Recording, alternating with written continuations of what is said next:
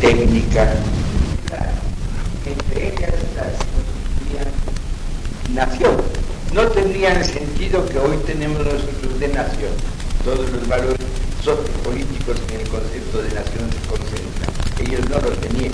Pero sí era un individualizante, un personalizante el ser comunidad en este espacio, ocupar este espacio de tierra formando un bloque común de gente que se entendía. Que eso es una nación, es la base de una nación. Tierra y persona, con un entendimiento que los, que los unifica y los hace pues caminar juntos o realizarse juntos. la tierra no camina, pero, pero sí se realiza la tierra con el hombre que la cultiva. La propiedad individual era muy distinguida, muy especificada en la moral o en la ética indígena. Si la comunidad era dueña de la tierra, la comunidad era dueña de bienes comunes, también reconocía la individualidad personal de la casa o choza o como quieran llamar la habitación y de la vestimenta y de los medios ocultos de negocio. Moneda no existía. No creo que se puede hablar de que haya habido moneda en la época precolonial, en la, época predescubrimiento. No, hay argumento inclusive para pensar que los negocios se hacían por compra y venta con una especie intermedia que calificaba el valor que el vendedor y el comprador daban a lo comprado y vendido. Yo creo que el trueque que ahora regresa con la pobreza y con la miseria y con la extrema necesidad de mucha gente, hoy el trueque llega como una calificación del precio de las cosas para el que no tiene moneda. Yo te doy dos horas de mi trabajo, tú dame cuatro libras de chocolate. Y yo te doy escribiendo una serie de cartas, tú hazme el favor. Trueque de valores. Eso sí creo que existió dentro del concepto de la propiedad particular en la ética indígena. Pero se preguntan, ¿y esto tenía constancia de perpetuidad o era tan solo un derecho de la persona mientras podía decir que es persona, mientras podía revelarse como tal, como persona capaz de pensar y actuar. Es decir, tenían personalidad individual suficiente como para defender su derecho de propiedad en todo trance y con todos los argumentos de justicia que hagan de la defensa algo lícito y algo efectivo. Y parece ser, según los estudios sobre todo hechos entre los mayas, que tenían toda una especie de cánones de negocio y de relación comercial al estilo de entonces te doy para que me des, hago para que hagas, ¿no? Son los términos en que se constituyen las cuatro formas de negocio. Do, udes, do, asias, asio, ud, asias, asio, udes. Son en latín, pero es fácil de traducir. Te doy para que me des, te doy para que hagas, hago para que me des, no hago para que me pagues, ¿no? Las formas de, negociar. Bien, ahora viene un último capítulo de la ética religiosa. El, el indígena era eh, fiel en su matrimonio, en su unión sexual ¿Qué relación con ética tenía la relación sexual hombre-mujer en el indígena? ¿Existían desviaciones de la sexualidad que se noten o se comprendan por lo que queda en la escultura indígena, en la, en la cultura, casi no se puede hablar, pero en los grabados indígenas? Y parece que sí, la homosexualidad existía, sobre todo la masculina de los, lesbianos. Hay algunas cosas para pensar que sí, algunas imágenes, algunas expresiones eh, en grabados especialmente más que en pinturas, le hacen a uno pensar que sí. Pero al mismo tiempo que se habla de esta normalidad y de la masturbación, de la que hay mucha figura en la iconografía eh, de las épocas más antiguas del indígena americano, pero lo que más seguridad dan los historiadores es a la honradez del matrimonio indígena, es decir, de la unión de la pareja indígena, pareja que se unía para formar grupo, para formar comunidad, ese era quien. Existía la poligamia en algunas de las castas, no en todas. Se habla de una general monogamia en América prehispánica, de una general monogamia, pero yo creo que eso es un optimismo cultural de, historiadores del europeo. Yo creo que el indígena, si tenía cómo alimentar, tenía dos o tres mujeres, como, como el moro, el oriental de, de Europa, país extraño. Yo creo que la poligamia creo.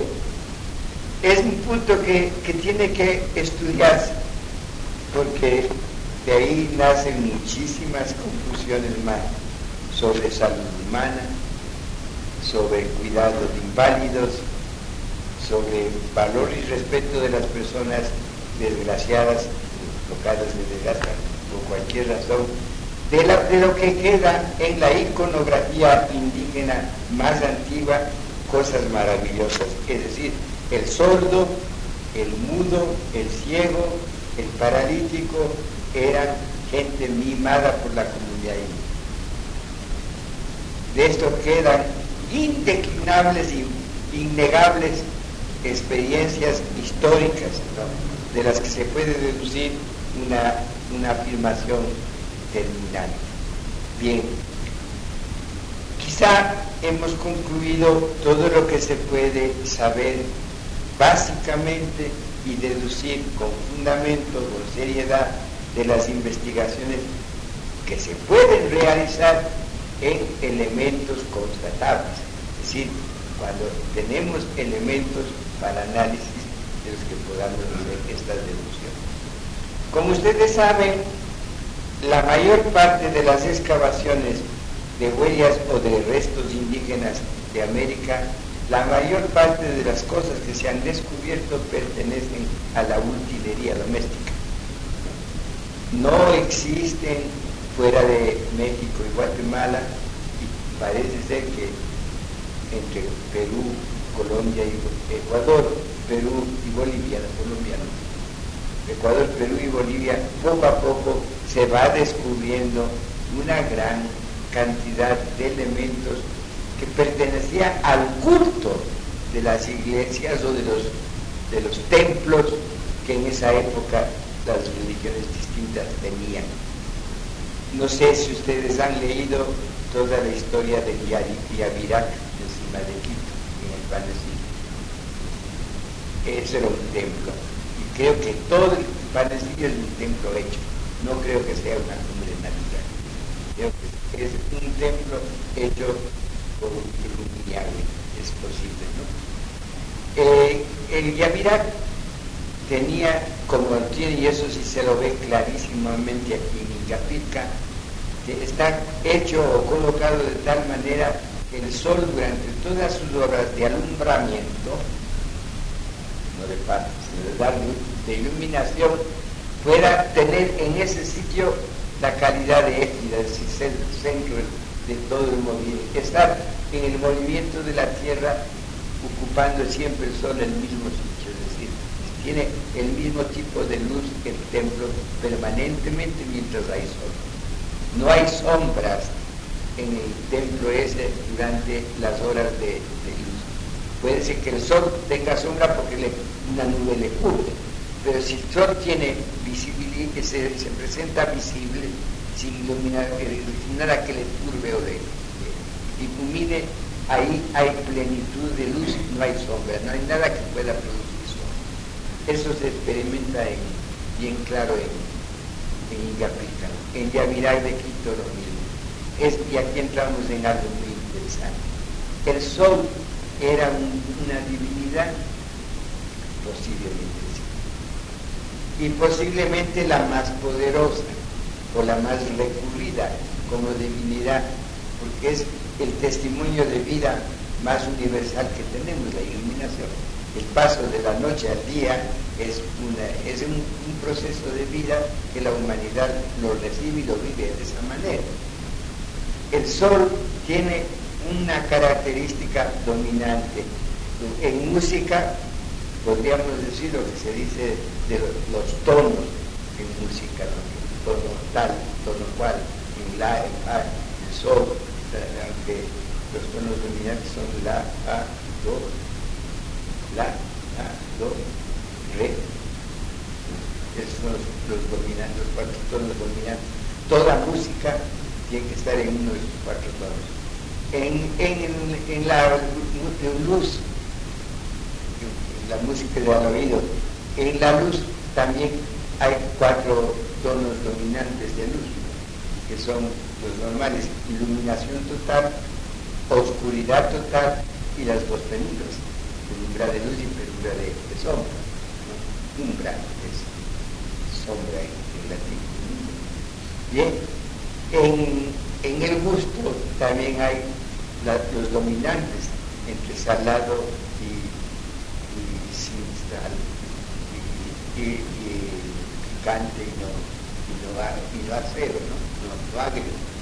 Entonces, eh, se pregunta en la relación ya de sensibilidad y espiritualidad si la religiosidad del indígena era una religiosidad plácida o torturante, dominante o tolerante. Y es interesante, no es nada torturante ni dominante, es convincente, es una religiosidad muy metida en el alma del indígena por tradición familiar o por tradición de grupo o de comunidad y muy bondadosamente tolerada en, la relación total de culto, en la relación social. los jefes de cultos no eran los que a gritos obligaban a todo el mundo a hacer esto, a hacer lo otro, no. Dirigían con suavidad enorme la manifestación física de fe en la persona, en toda persona y sobre todo en la comunidad, viviendo el fenómeno de la creencia y el fenómeno derivado de la creencia, que es el de la costumbre ritual. Creo que estos son los puntos fundamentales de lo que podríamos llamar la doctrina indígena. Ahora, mañana, mañana tenemos esta materia o no la, nuestra de los documentos. Eh, para el siguiente día nos toca ya ver cómo se hizo la entrada de la religión católica en la mundialidad decir, cuál fue el plan catequético por el que se fue cambiando las fórmulas de la piedad, de la religiosidad, de la moral eh, prehispánica a la que hoy constituye de no indio, la forma de creencia en la que estamos viviendo. Ahora, con esto y un bizcocho hasta mañana a las 8, decíamos cuando éramos jóvenes. Mañana quiero ver si logramos estudiar el primer documento nuestro de, de Latinoamérica, que es eh, Medellín a, entrar en eso con que les quede un principio bien claro. Es una carta en la que el Papa realmente les concede a ellos una voz papal, una voz pontifical de pontífices, que ellos en ese plan, como inspirados por su mente y ratificados o apoyados con la garantía del garante bautizados por él hablen en nombre de toda la iglesia como Papa, en nombre del Papa. Ustedes en la vida se van a encontrar, y a mí, perdone que se lo diga, me pasó un caso de esos, con gentes o grupos y gentes y grupos de muchísimo poder en lo eclesiástico, que les dicen el Papa nos dijo, o el Papa dijo, o me dijo. Hay una diferencia muy grande entre el Papa dijo, me dijo nos dijo. Cuando se dice dijo, ¿qué caramba niño? ¿En dónde? ¿Cuándo? ¿Cómo? ¿Dónde consta? No. El Papa me dijo, el Papa no va a pedir testigos, grabaciones, si te recibe a ti y hablas contigo. Cuando el Papa recibe a alguien, sabe bien a quién recibe. No, le, no recibe a cualquiera.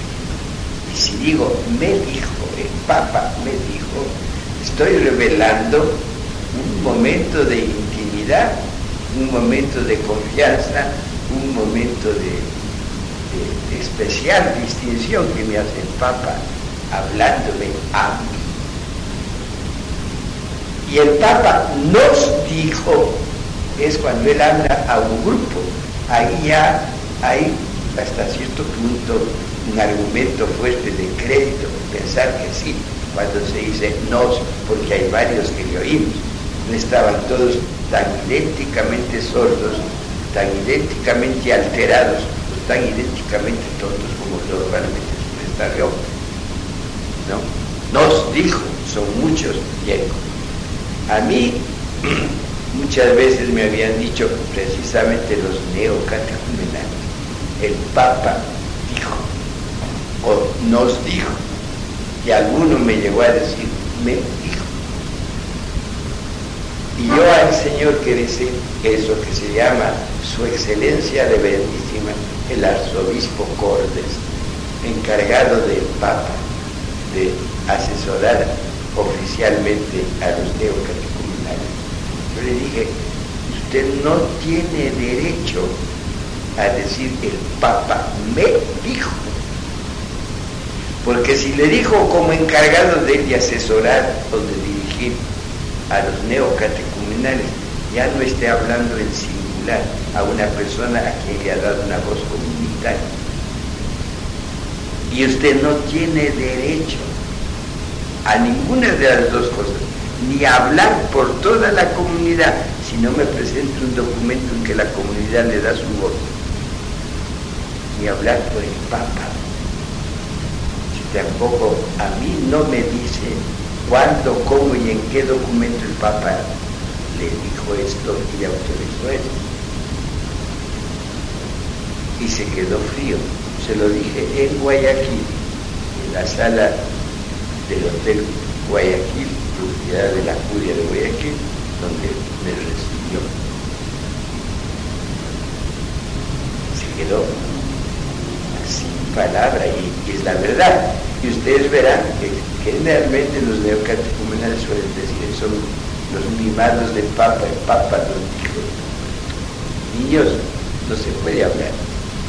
Yo les decía porque es importantísimo el documento este de nombramiento de los cuatro cardenales para dirigir la segunda época del concilio es realmente un documento fantástico en función del reconocimiento del poder que tiene para unir la iglesia, la opinión, la palabra, el documento del Papa. La opinión Saben ustedes que es muy difícil decir el Papa opina esto. Por buena que sea tu memoria, por bueno que sea tu entendimiento, inclusive capacidad de entender el polaco, el italiano, el, idioma en el que el Papa haya dicho esto, puedes equivocarte. No tienes derecho a decir el Papa. Y ustedes verán que eso se dice con la facilidad más grande en materia de fe. asegurar una cosa así muy grave, por no decir un gran pecado de tontera y de atrevimiento. Generalmente el tonto es atrevido. Generalmente. Eso pasa. Bien. Si el Papa les dio poder, ellos los cuatro realmente lo utilizaron. Y la segunda reunión del Concilio Vaticano II, después de todo lo difícil que fue la primera, más que nada tácticamente, en saber proceder, ¿no? en saber avanzar.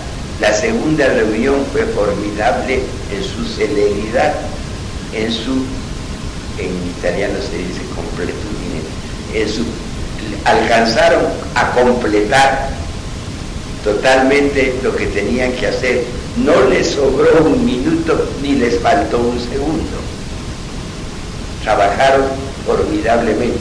Ya se entendían, ya sabían cómo era la mecánica de los diálogos.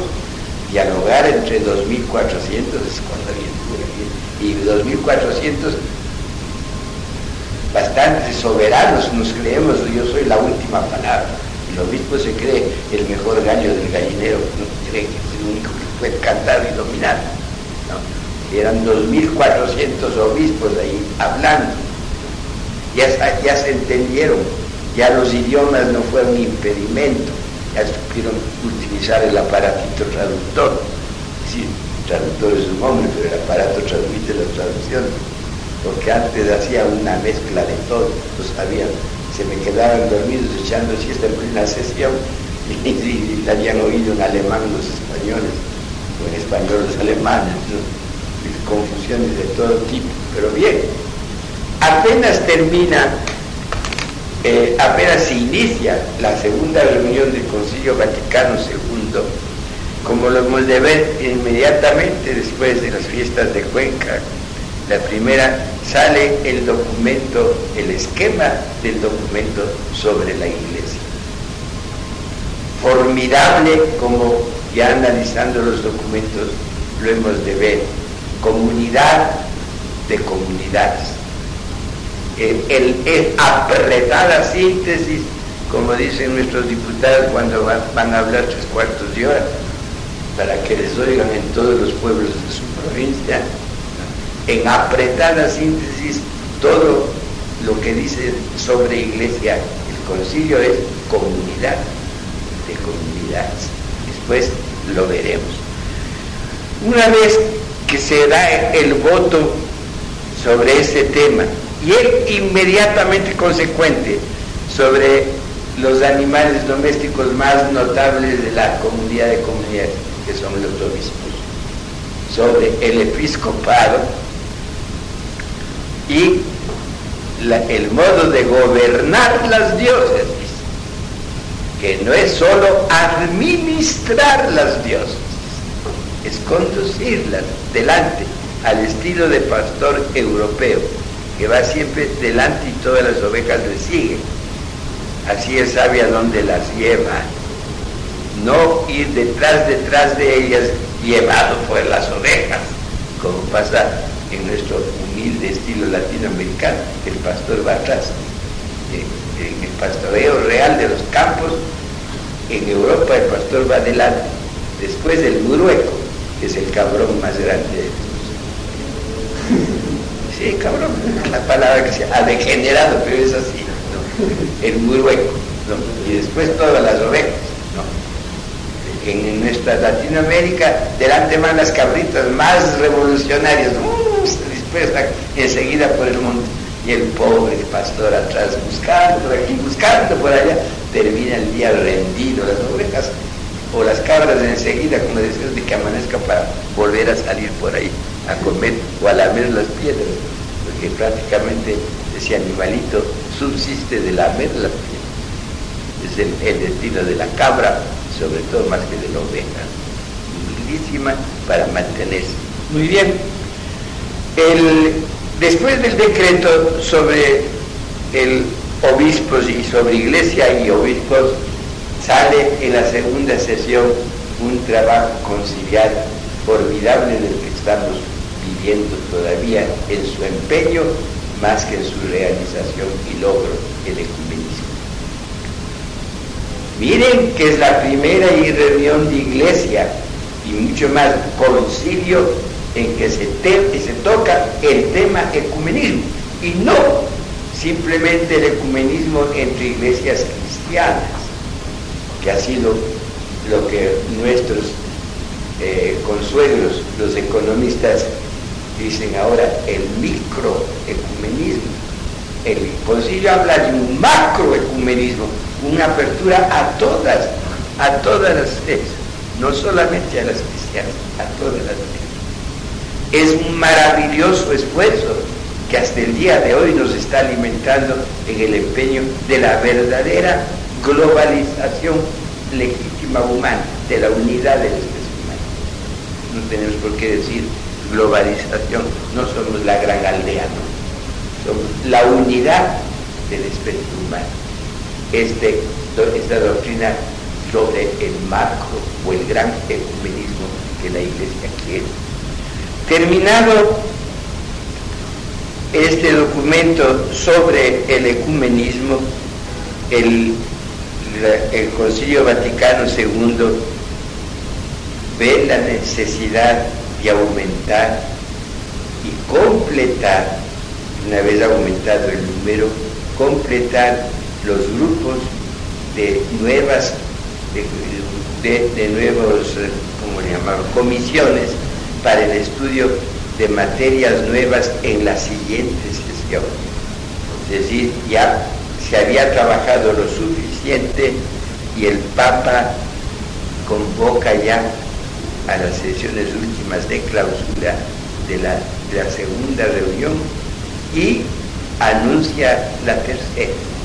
Mientras tanto, mientras sucede esto, el convocar a finales de sesión, de, de periodo, y anunciar el siguiente, el Papa por primera vez en la historia se escapa del Vaticano y se va a Tierra al origen de nuestra fe.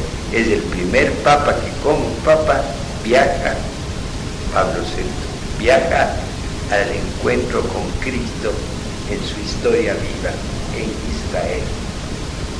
El viaje del Papa a Tierra Santa y el encuentro de él con Atenágoras, si, si le conocieron ustedes, los íntimos amigos que eran de Atenágoras, bueno, encontrarse con él era encontrarse con el cisma, era encontrarse con la historia más violenta de diferencias de la iglesia, mucho peor que todo lo que tuvimos con el protestantismo, sin comparación.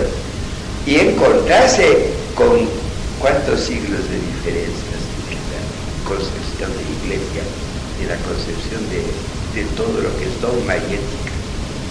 Eran prácticamente 13 siglos. 13 siglos sin verse. 13 siglos sin tratar de conocerse. Y me atrevería a decir algo que Dios me perdone, sin amar. Porque había un, desprecio tan grande de parte de los poderes romanos a los poderes de la heterodoxia cristiana, si cabe hablar así de la que era un símbolo en ese momento el patriarca El, el Papa,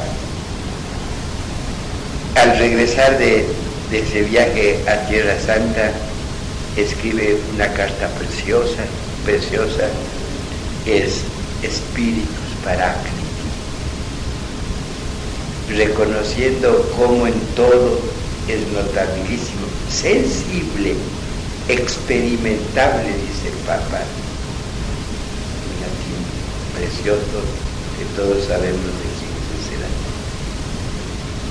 Cardenal Felici. La presencia del Espíritu Santo, la presencia viva del Espíritu Santo, cómo se ha sentido el éxito del concilio y la conclusión, el encuentro del Papa en la tierra de Cristo con Atenágoras, realmente es una obra del Espíritu necesario. Cuando termina el, el regusto, el sacarle gusto a lo que había acontecido en la segunda reunión, el Papa nos deja con un caramelo en la boca a todos los obispos del mundo. Digo, no, yo no era, sino todavía no parece, Bien, iba a ser mi, obispo, bueno, pero de sacerdote sí. El Papa nos deja con el caramelo de una creación del secretariado para los no cristianos en Roma como oficina del Vaticano, secretariado para los no cristianos.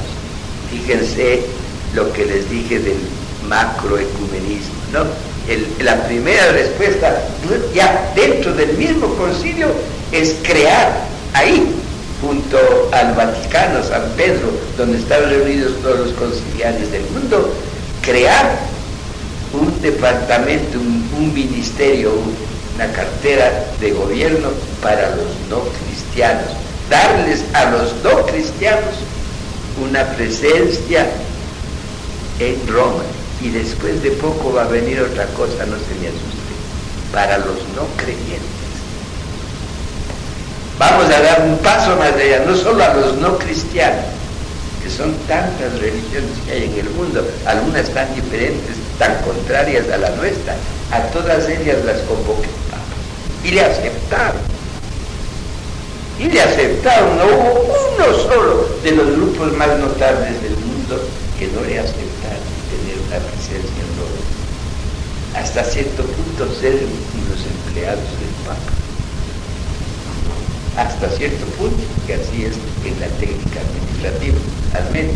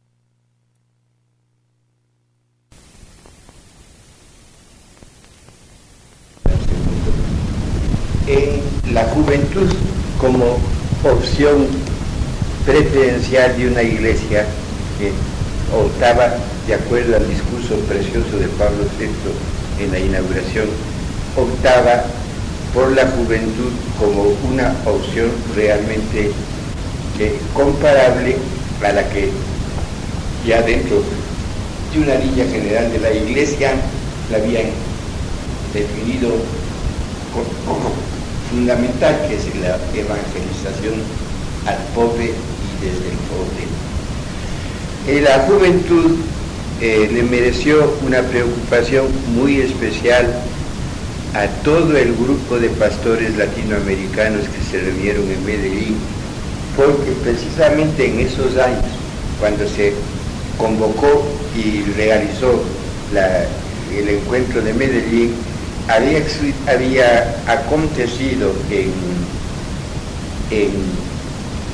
en, América un movimiento juvenil muy, muy fuerte de protesta que la gran preocupación de la mayoría de los obispos comprometidos con el movimiento social en esta tierra nuestra creía que era ocasión o coyuntura maravillosa para acercarse a una juventud que la habíamos descuidado. Era una juventud rebelde aquí, ustedes ya pueden pensar que comenzaron a presentarse los previos movimientos anteriores al Alfaro Vive, que ya fue una organización más, más, fuerte y más sistemática.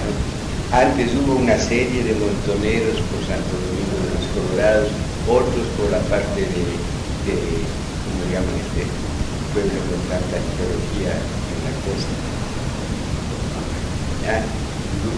En la costa de Guayaquil en la provincia de Guayana, donde estaban los padres españoles ahí, como Bueno, eran primeros movimientos juveniles violentos que se formaban en, todo el mundo. eran los famosos montoneros de, Uruguay de Argentina, el primer movimiento también de, de juventud comunista bien definida en Chile, y los inicios del Sendero Luminoso y del LM de, liberación, no, ¿cómo se llama? El 19 de, el 19 de, Colombia. Entonces, la preocupación por la juventud suscitada por estas reacciones que ya se veían en América, obligó a Medellín a hacer un estudio precioso en 10 párrafos ricos, ricos, pero sí muy, muy ricos de doctrina, 9, sobre cuál es realmente la situación de la juventud. Y de partida la iglesia anuncia que ese ideal catequético que había sido constitutivo de la naturaleza misma de la pastoral americana, latinoamericana, había perdido fuerza y ya no se enseñaba el catecismo pasado a la primera comunión, que no había ya catequesis de juventud, no había adolescencia, que es lo que se tenía después de la primera comunión y ya cuando el chico comenzaba a vivir. ¿Cómo? Después vamos a ver, a partir de Medellín y sobre todo por la fundamentación que Medellín llevó desde el Concilio Vaticano II, iba a aparecer en, en América y en todo el mundo la categoría sacramental más interesante. Para ese momento de la juventud era precisamente el sacramento de la confirmación del bautismo, la confirmación del bautismo no olvidemos la, terminología. Confirmación del bautismo. Porque el sacramento de la confirmación no es más que una reiteración, no es repetición. Reiteración, volver a reiterar, a insistir en los valores bautismales. Esos valores recibidos en la inconsciencia, porque todos los recibimos en América Latina, por lo general inconscientes. Tal vez en algunas regiones de costa, eh, con eso, eso, con eso coinciden con nosotros Venezuela, Colombia, Perú, y Ecuador, también creo que puede decirse lo mismo Bolivia, pero Bolivia no tiene costa, pero sí tiene país cálido de Santa Cruz para, para Chaco. En esos pueblos de calor, el, el joven pues descolla o comienza a, formarse como joven, como independiente, mucho antes que en los pueblos del sierra. El chico en la sierra comienza a vivir su juventud casi, casi al salir del colegio. Hasta el colegio, en esa época, ahora ya se independizaba enormemente, ya después del jardín de infantes ya el niño se mueve casi solo durante todo el día.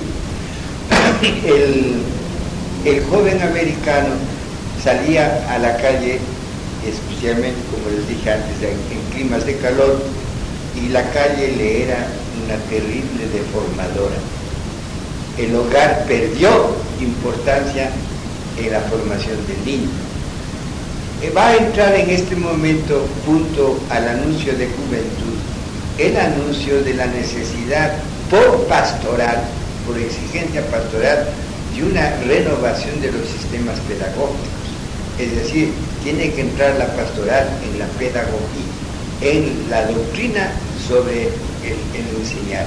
Y ahí ya aparecerá Paulo Teire, ahí aparecerán todos los grandes hombres de la mentalidad formadora, muy cercanos, la mayoría de ellos, gracias a Dios, a la mente cristiana y a la misma iglesia. Aparece un concepto de, educación en el que intervienen como factores determinantes de ella, de, su volumen, de su importancia, de su trascendencia, de su categoría seria, aparece la idea de formar una comunidad educativa sólida y fuerte como eh, efecto de una pastoral cristiana, de una pastoral de la iglesia. La iglesia tiene que empeñarse en tener una presencia muy, muy, muy fuerte con su doctrina y una doctrina bien digerida, bien enseñada y bien digerida en los tres componentes de la educación, que son el que se educa, el niño o joven. Dejemos de lado a los niños, quedémonos con la palabra joven, ya el que está eh, viviendo y el que está ya trabajando, porque sobre todo en la costa, el joven está enseguida desde la, la, la primaria ya está en el campo trabajando. Y el campo para toda la juventud mayor de la, de la, costa, fuera de la que está en las grandes ciudades, el campo es el, espacio de trabajo de todo niño, hijo de, de granjero. Tiene que dedicarse enseguida y todo el año, sea el cacao, sea el café, sea a la caña, son tipos de agricultura que exigen trabajo de todo el año, todo el año. Ahí la clase va a quedar para la tarde, va a quedar para la noche, porque el día les exige a todos trabajo. Entonces nace y crece, inspirados en Medellín, que lo incita, la aceleración de una vivencia más profunda de lo que se llama la comunidad educativa. Y la comunidad educativa tiene tres componentes que no pueden desligarse jamás. Uno, el alumno que, que accede a la educación. Dos, el hogar que le manda al colegio. Y tres, el colegio que lo recibe.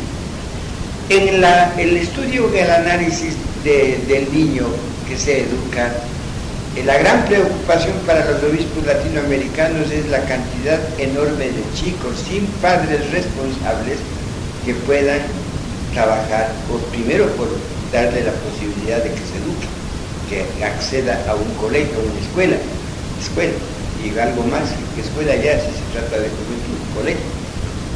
Y ahí ya eh, se encuentra la iglesia y la doctrina que la iglesia postula con grandes problemas sociales de tipo político, no, solo, no son ya de, de tipo comunitario, de la misma sociedad en sí misma, por su realización, por su manera de ser, por su carácter, por sus condiciones económico-sociales y políticas, sino ya son consecuencias de los gobiernos, de las formas de gobernar y de la importancia o la negligencia con la que tratan el problema educativo. La comunidad educativa, si tiene que contar con el niño, el niño tiene que contar con el sitio en el que se va a educar y no solo con el sitio como lugar, como espacio de realización física o de encuentro con el profesor y con las materias que el profesor le va a enseñar, sino del sitio como un ambiente nuevo al que él ingresa ya de tipo convivencia, de tipo vivencial. La escuela para el niño no es un lugar simple como puede ser la oficina para el oficinista y el lugar de trabajo para el trabajador.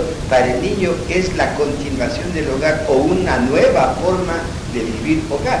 El niño va a hacer familia en la escuela con sus otros amigos, con sus otros mandatarios que no son los padres, sino el profesor. El, niño le ve al profesor como un sucedáneo del padre, como una continuación del padre o de la madre. Él sí la comunidad de, episcopal que hizo Medellín y nos insiste pastoralmente en que fomentemos, fomentemos el valor que está dando para el crecimiento de la en la formación cultural de los niños, una buena conciencia de magisterio, una buena conciencia pedagógica de disciplina, una buena y clara conciencia pedagógico-cultural de libertad investigativa, en fin, de todo aquello que constituye las líneas o categorías firmes de verdadera pedagogía, de la personalidad y de la comunidad, que son los objetivos, formales de educación, preparar individuos como personas y como miembros de la, comunidad. una vez que la Iglesia ha propuesto esta, esta manera en, Medellín de entender la comunidad educativa en sus dos componentes principales, escuela y niño educando, dice con muchísimo acierto el documento de Medellín que los padres constituyen el tercer elemento de la comunidad educativa, los padres de niños, la familia eh, de niño, el tercer elemento, pero no la familia metiéndose en el colegio de vez en cuando, entrando en el colegio de vez en cuando, entrando en la escuela de vez en cuando a ver cómo va mi hijito, sobre todo a fines de curso, si se queda o no se queda, si pasa o no pasa, que esa ha sido durante mucho tiempo la única intervención formal de la familia, sobre todo del papá altanero que va a pelear con profesores y rectores. ¿no? La comunidad educativa debe ser permanentemente viva y activa y por lo tanto el padre debe intervenir, la familia debe intervenir como miembro de la comunidad educativa, estando muy cerca del colegio y del alumno en el colegio, es decir, no mi hijo como eres en casa, sino viendo a mi hijo como eres en el colegio. De esto debe tener constancia en la familia para ver la obra que el colegio va haciendo en la personalidad de niño. Que los padres le entregan al, colegio, este es mi hijo como yo lo he conservado, como yo lo he formado. Vamos a ver cómo le adecua usted a este hijo mío para que entre en la sociedad. Yo ya le he dado lo humanamente fundamental. Ahora ustedes den lo culturalmente humano para que este niño entre a la sociedad. Si les queda clara la idea de Medellín en este punto, que es el fundamental. Ahora, ¿qué educación es la que esperamos nosotros para la juventud? Y ante todo ahí suena ya la palabra que no tuvieron ningún recelo de pronunciarla los padres de Medellín. Después vendrán todas las mermas a esa palabra que se quiere imponer desde la Congregación para la Defensa de la Fe, ratzingeriana, ¿no? Es decir, ¿qué, no, ¿qué educación liberadora? Educación evangelizadora y basta. Ojalá, ojalá funda el término evangelizador, porque nadie más que el Evangelio nos libera. Y Cristo es liberador el Evangelio es el anuncio liberador de Cristo. ¿Cómo nos hemos olvidado que la gran pedagoga de Cristo fue su madre y que no hay doctrina sobre la liberación humana más clara, terminante, positiva y evidentemente pedagógica que el Magnífica? El que lee y reza el Magnífica ve lo que es la verdadera libertad del hombre, la educación, que esa pedagoga de Cristo ¿no? Lo, lo ganó el momento que se sintió ya educando a su en el bien. Eso es maravilloso. Insistan en este valor en su acción sacerdotal cuando tengan que hablar de María, pedagoga. ¿eh?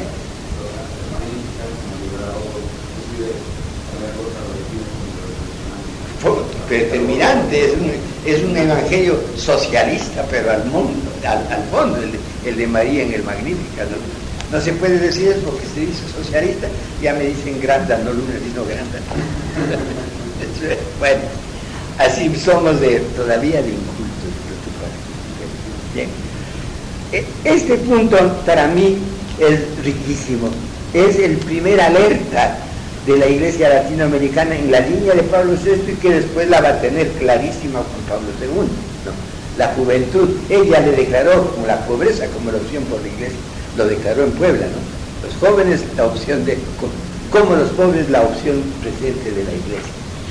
Juventud, en, en las recomendaciones pastorales, la juventud es, podríamos decir, el encuentro de Cristo con Juan, ¿no? el, el, encuentro de, de, la iglesia latinoamericana con sus futuros sacerdotes con sus futuros formadores de la comunidad cristiana, con los jóvenes. No habla de los mayores, no habla de la gente ya entregada, no. Primero con los jóvenes. Y contando con los jóvenes, en el capítulo siguiente, que ya es el sexto, de Medellín, él, hace eh, nuestra reunión latinoamericana, primera o segunda, como quieran llamarla, Río de Janeiro primera, segunda Medellín, tercera Puebla, cuarta Santo Domingo. Habla eh, con un título muy interesante, Evangelización y crecimiento de la fe. Verán que este capítulo, hablar de crecimiento de la fe, está dándonos una, un empuje para que nosotros tengamos la sincera convicción de que la fe, siendo originariamente un don de Dios, siendo un don de Dios, una generosidad divina, cuánta gente con más mérito que nosotros no tiene fe y se desespera por tener fe, pero es de un pragmatismo absoluto esa persona en su cultura, en su formación, de un positivismo que no, no, no, no, no cree sino en lo existente, ¿no? en lo experimentable. Por lo tanto, quisiera tener una experiencia de Dios como no la tiene, no creo. Bueno, ahora nos habla Medellín de evangelización para entrar después en un subtítulo que va a ser pastoral popular. Evangelización y crecimiento de la fe, objetivo fundamental de la pastoral popular. ¿Qué es la pastoral popular? Es mi compromiso con el laico que le he formado el entregado ya para ser componente vivo de la iglesia, con este joven, con este pueblo joven, con esta comunidad joven, con esta iglesia joven que ya está funcionando viva, viva como joven, porque nadie imagina un joven medio muerto, está viviendo y, y, hasta sobreviviendo, se puede decir, superando las miserias y limitaciones comunes de la vida. Entonces, el hablar de crecimiento de la fe es hablar de la colaboración del hombre exigida por Dios. Dios da la fe, pero exige una colaboración humana para conservar esa fe. Exige. Dios exige. No es tan, tan espléndidamente gastador. Ah, toneladas de fe, importa que se pierda. No es tan escaso. No, Dios exige tu colaboración. En tu fe hay un porcentaje bien alto de Dios, que sería un atrevimiento que pueda ponerme yo a contar todo lo que Dios me ha dado para matemáticamente decir un 80% de lo mío es divino, el 20% pues. No hace falta que tengas las matemáticas como ese objeto.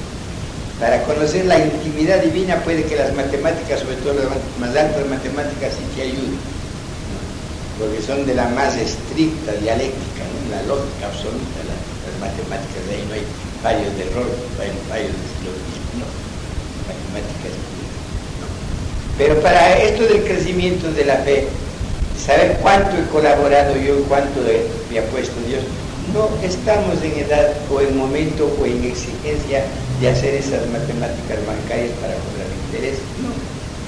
Estamos en el estado de, de hacer un esfuerzo matemático simple y sencillo de humildad y ver cuánto realmente he aportado yo para que el don de Dios que me lo da y ya nadie llega, a nadie llega, prospere en mí. Acabo de decir que, que nos da la fe y a nadie llega, pero porque he dicho antes que hay gente que quiere tener fe y no la consigue.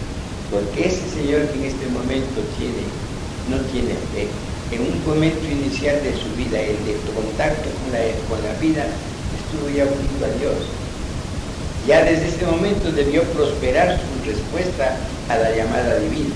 Y mil circunstancias de la vida, algunas culpables o derivadas de la autonomía personal, otras del medio social en que uno ha vivido y otras de las culpas que uno ha tenido, le pueden haber distanciado a Dios de mi realidad. Yo le he distanciado a Dios. Y por lo tanto, ni siquiera apareció en mí el fenómeno de la fe prescindí en absoluto de Dios, porque por cualquier razón en esa cultura me he educado.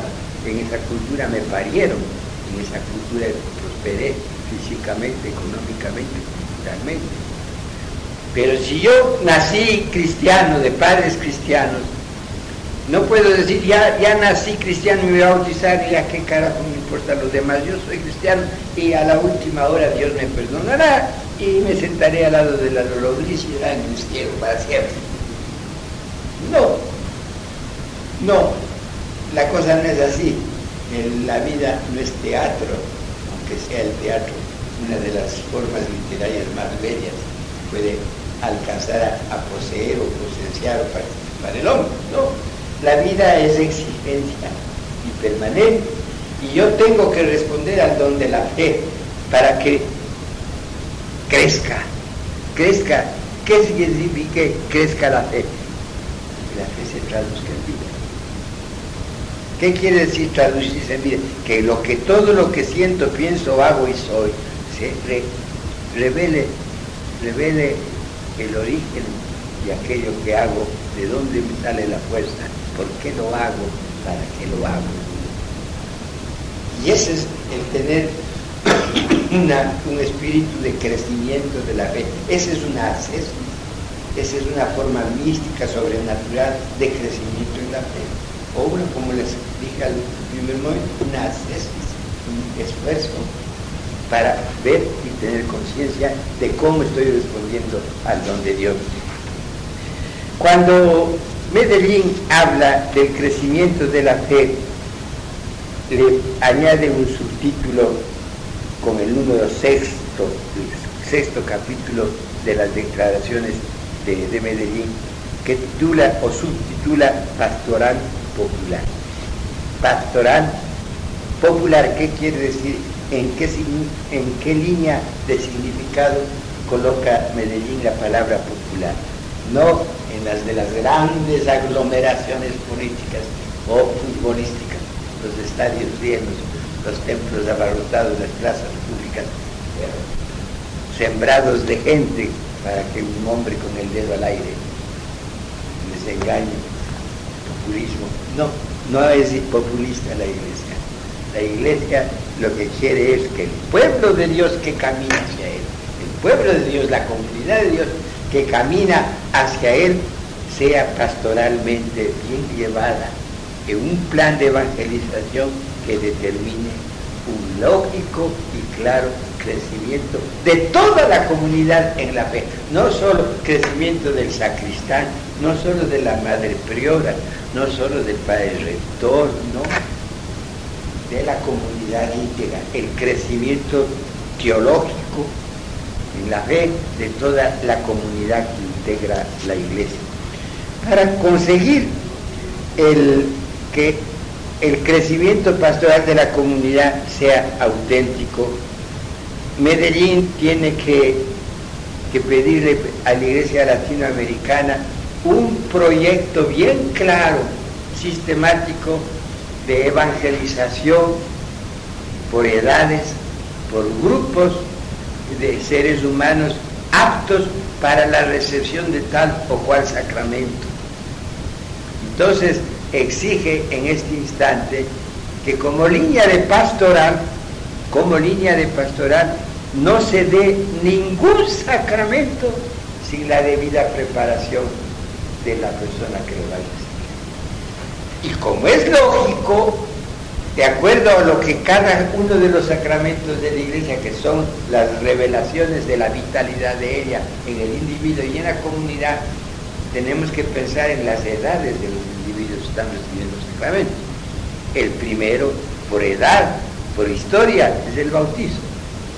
Después, la confirmación en el bautizo supone que hay que encontrarse ya con un hombre que tiene una confirmación en la vida porque el bautizo que es el principio de una nueva vida en Dios, vamos a buscar un proceso de una evolución para confirmarlo. En la vida natural también tengo que encontrarme con una persona que está en un proceso de formación, del que ya hemos hablado, de educación. De educación se pasa directamente a ambiente pastoral, con las diferentes edades. Y si las diferentes edades tienen signos especiales de preparación, de adecuación, de formación para recibir tal o cual fuerza pastoral de fe, sacramentos.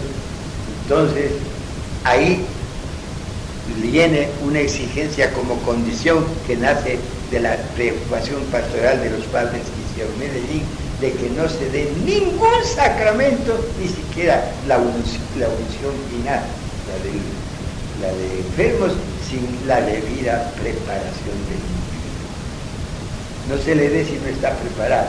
Si no estás preparado para morir, no te voy a dar el sacramento de auxilio del enfermo, el auxilio del moribundo. ¿Qué significa preparación para morir? Muchas cosas, entre esos lo caro que están las medicinas. No, más, muchas más. La familia, el medio donde será un enfermo tiene que estar preparado para el sacramento de ese enfermo. Eso lo explicaremos después con, con Medellín mismo y luego cuando lleguemos a, a Puebla, que ya es más específica. Después de terminar la doctrina preciosa sobre el pastoral del, popular. Medellín nos presenta algo que produjo en América Latina un resquemor bastante fuerte porque no se entendió, no se entendió lo que quería decir con. Él escribe en Medellín el capítulo séptimo titulado La pastoral de él carajo. Pastoral de élites. Es decir, Medellín después de hablar del pueblo de Dios, ya se hace por ahí un rinconcito para colocar a los privilegiados, las élites. Este capítulo séptimo, pastoral de élite, es realmente maravilloso si se lo lee con libertad de espíritu y se le trata de entender y vivir como Medellín lo presentó. No se trata de élites por, por categorías sociales típicamente tratadas en el mundo desde que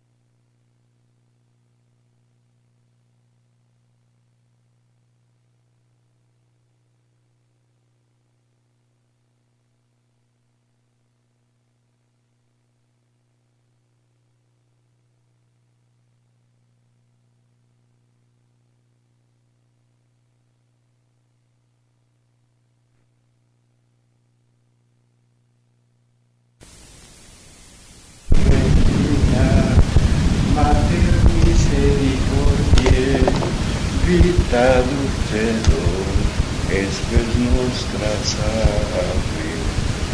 A te clamamus, exules filieve, a te suspiramus, gementes et frente, in ac.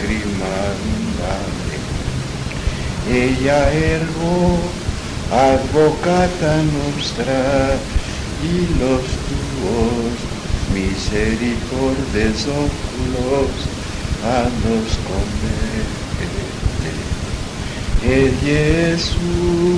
Filium tu, a ayudarse en la solución de, las exigencias naturales de relación del pensamiento con el momento que, que vivimos, con el momento que pensamos. Todas las antiguas culturas han sido originaria y fundamentalmente eh, astrales, iba a decir siderales, astrales, es decir, la fuerza de los astros, de las existencias superiores a la terrena, de las constancias superiores a la terrestre, era determinante de la temporalidad como elemento de desarrollo de, lo social, tiempo y espacio. el indígena tenía, y es una, en eso es un consenso histórico de todos los tiempos, de todas las razas y todas las distintas generaciones, el influjo de los astros en, el desarrollo de la sociedad, especialmente de mi querida consanguínea o valiente la luna el influjo de la luna, de lo lunar en, la historia de, la humanidad y de las comunidades. Esto no es, no es despreciable, esto es muy respetable y no se puede venir ahora a decir que la iglesia se opone a todo lo que signifique lo, astrológico, casi todo eso nosotros lo relacionamos con las brujas ¿no? y con con los adivinos, el nacimiento de Cristo, la visita de los, de los reyes, el anuncio de los pastores. ¿Quién se lo dijo a los pastores? A las estrellas. Llevaron a Belén. Todo es una relación muy, muy bella y muy linda, muy romántica, muy literaria, pero muy real de, historia con, el, el tiempo y tiempo con lo astral. Eh, como ustedes han de seguir, Dios mediante, espero, perseverantes de su vocación, la liturgia les ha de permitir ahondar valores realmente interesantísimos de todo lo, astral, de todo el, influjo de los astros en el desarrollo de la historia. Pero a mí, en este caso, en relación con los indígenas nuestros o la teología indígena precolombina.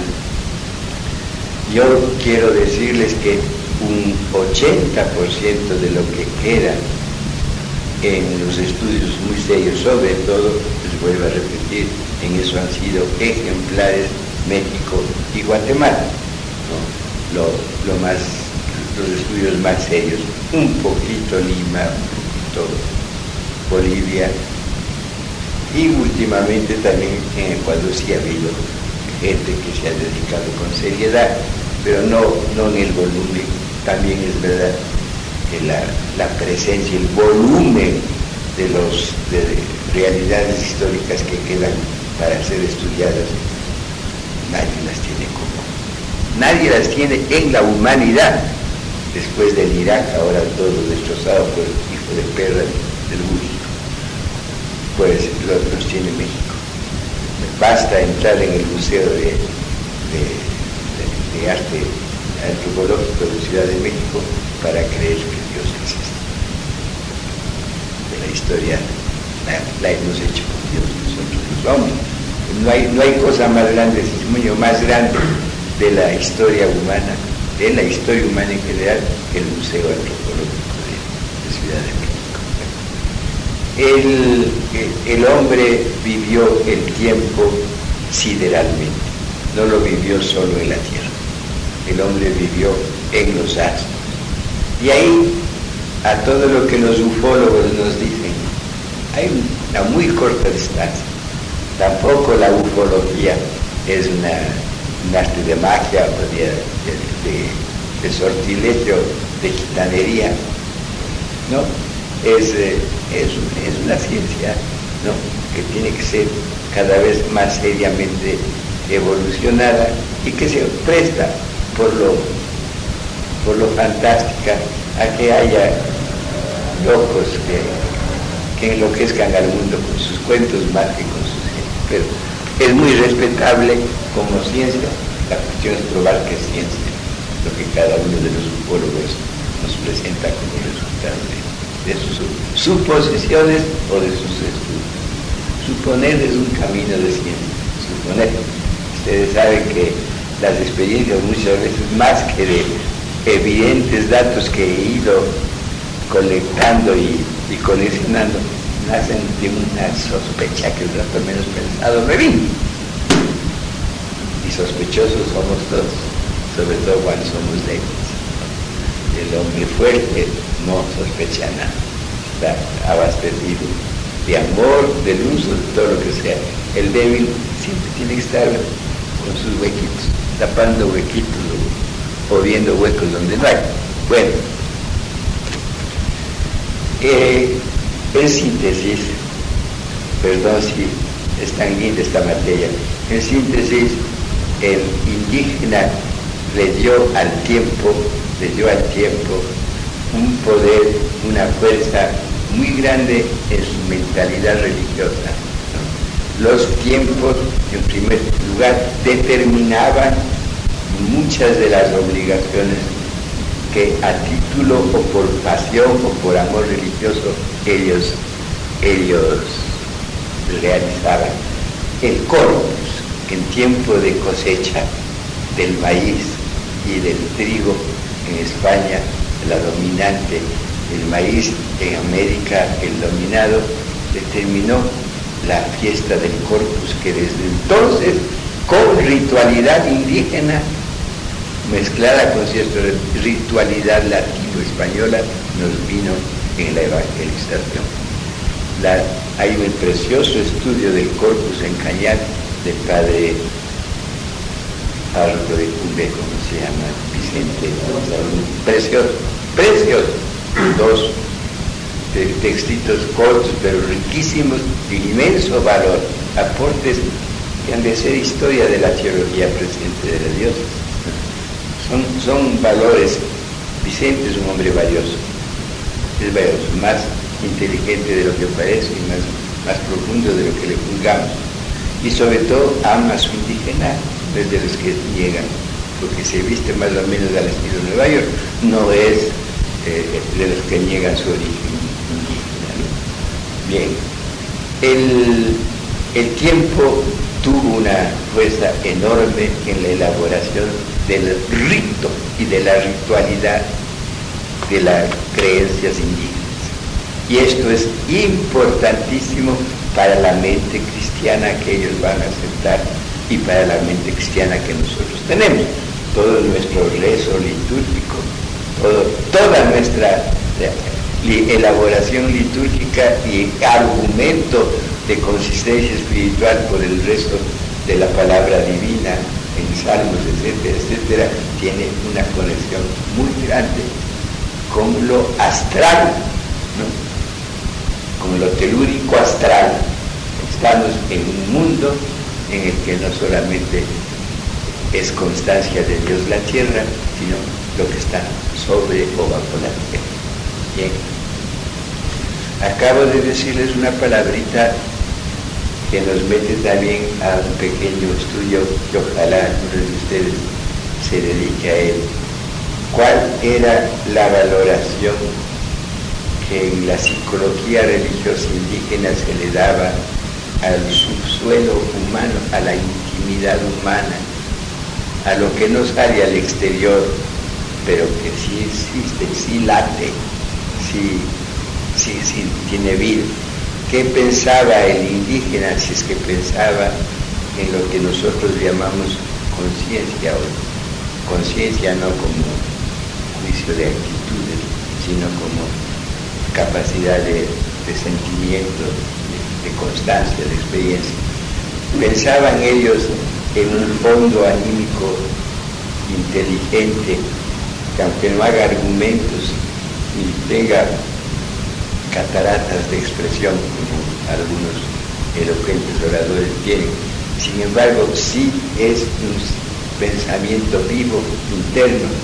Este momento tú estás bien callado, lo estás pensando mucho. Y no son pensamientos inútiles, porque estás elaborando tantas cosas como la enfermedad que ha hecho pensar que otros no la han tenido su oportunidad y la esperanza también que ha hecho pensar todo un contenido largo y hondo, denso, de experiencias que no salgan nunca a lo mejor, o que si alguna vez has tenido la suerte de que te salgan, han salido espontáneas, no te, no te has quedado vacío, es bueno seguir acumulando.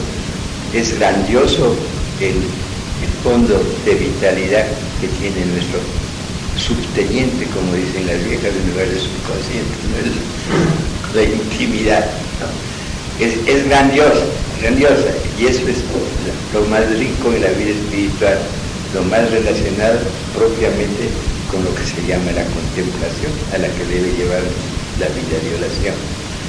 El nuestro indígena era un, un contemplativo y sigue siendo la gente dice, pues, nomás indio bruto, sentaste ahí, estás pensando todo el día en el páramo. ¿Tú piensas eso? ¿Tú piensas que no tienen no tienen intimidad? Por eso les decía yo, es un punto maravilloso que ojalá con su experiencia de, trato de almas en, en el ejercicio pastoral lo sigan evolucionando el silencio del indio es contemplación. Es, una, forma de expresión de vitalidad extraordinaria y no es de ahora. Ahí viene el asunto lindo. En ese silencio que quisiéramos poder abrirlo y, desglosarlo y ver las capas que lo van formando, qué contenidos de Dios hay qué, expresiones de vida, qué encuentros tuyos con Dios. Algunas veces le has mordido a Dios, te ha dado rabia y te has mordido. Y si lo hubieras cogido, le aplastas. O como puda, chochas de ahí. ¿Qué, sacaríamos de estudiar ese inconsciente? Yo creo que saldría historia. Saldría historia yo les he contado tantas veces, sin ningún documento hizo la historia de lo que baja desde Ñariguiña hasta los cangrejos y, calamares y, toda la, pesca noble en Ponce Enríquez, el padre, el padre Hernán. Cómo reconstruyó la historia, la propiedad que sobre esas nuestros campesinos, desde el silencio de ellos provocar que hablen, que cuenten lo que en silencio estaban guardando, acumulando dentro. ¿Qué tal si nos aparece alguien que nos pueda contar, que tenga en su memoria, sin darse cuenta, que tenga contenidos de la memoria de hace cinco siglos? Un disco duro, verdaderamente brutal, bestial es el que tienes tú dentro de tu alma. Y no es de ahora, de tus 30 años o 23. Es de tus abuelos, tatarabuelos, chusma, bisabuelos. De todos están condensados. Yo nazco con, una condensación de, las historias de mi padre y mi madre y sus familias. Entonces, desde este punto que es lindo, temporalidad y fe. Y el, hoy y aquí, el, el tiempo tiene una fuerza enorme para el hillo que creemos que no le da ningún valor, que sentado te puede esperar, o el árabe que sentado en la puerta de la casa espera que pase el, cadáver del enemigo. Es la famosa frase. Esperaré sentado en la puerta de mi casa que pase a enterrar a mi enemigo. Sentado, no es que están sentados, están acumulando tiempo. Estoy acumulando tiempo, acuérdense y eso siguen ellos acumulando historia, acumulando conciencia histórica. Después se va a expresar comunitariamente, comunitariamente. Eso es algo muy grande, muy, muy grande. Yo, después de esta arte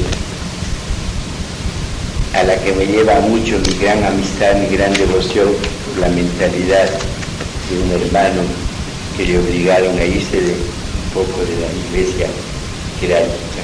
Creo que sigue en la iglesia de Cristo, servidor, no jerarca, sino servidor. Sigo pensando que algún día, si a la teología dogmática se le llamaba la cátedra de prima, las universidades grandes de la iglesia, va a llegar un momento en el que le llamaremos a la ecología la cátedra de prima de la cultura presente. Y ahí saldrán todas estas materias que en ellos, que en la teología de los indios eran capitales, no tenían universidades ni sistemas de enseñanza como los nuestros, pero traducían contenidos de ciencia en su semen Qué bello el Papa, qué valiente en la Tacuda cuando les dijo a los indígenas de todo el Ecuador, les dijo, el semen de Dios os dejaron vuestros padres. Es frase del Papa en la Tacuda. Semen de Dios os dejaron vuestros padres. No tienen necesidad de crear bancos de semen de gringos Semen de Dios, os dejaron vuestros padres. Bien, sobre esta línea preciosa, usted, no es que estoy enamorado de lo que, yo les digo, sino de lo que pienso a través de Yo sí vivo mi fe.